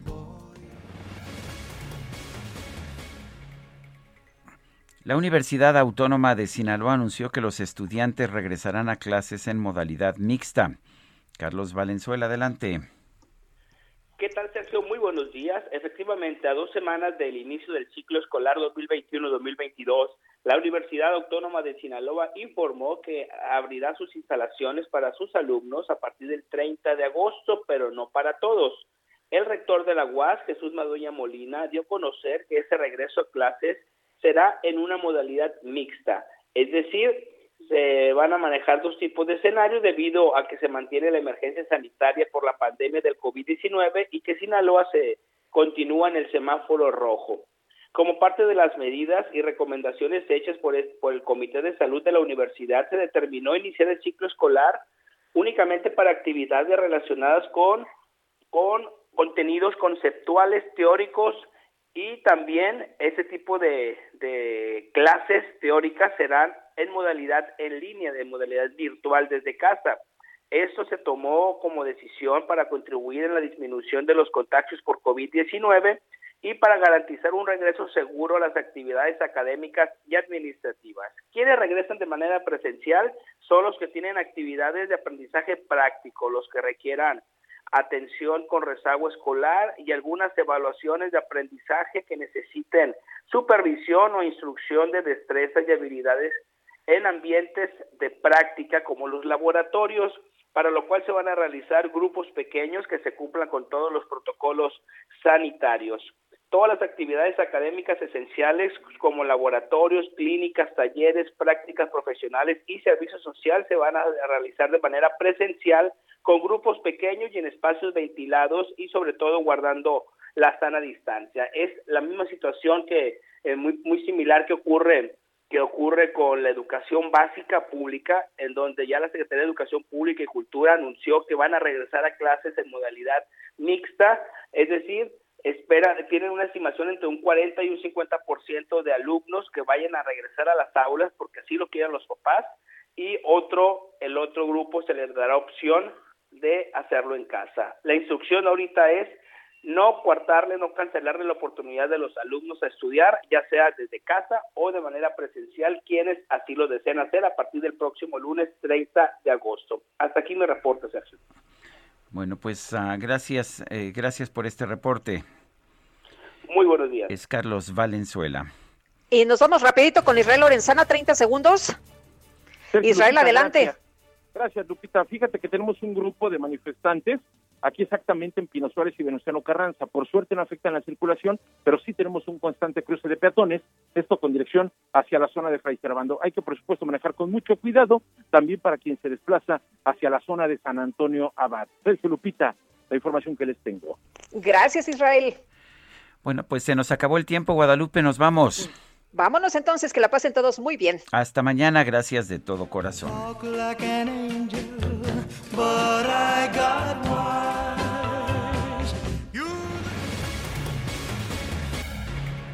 Heraldo Media Group presentó Sergio Sarmiento y Lupita Juárez por El Heraldo Radio.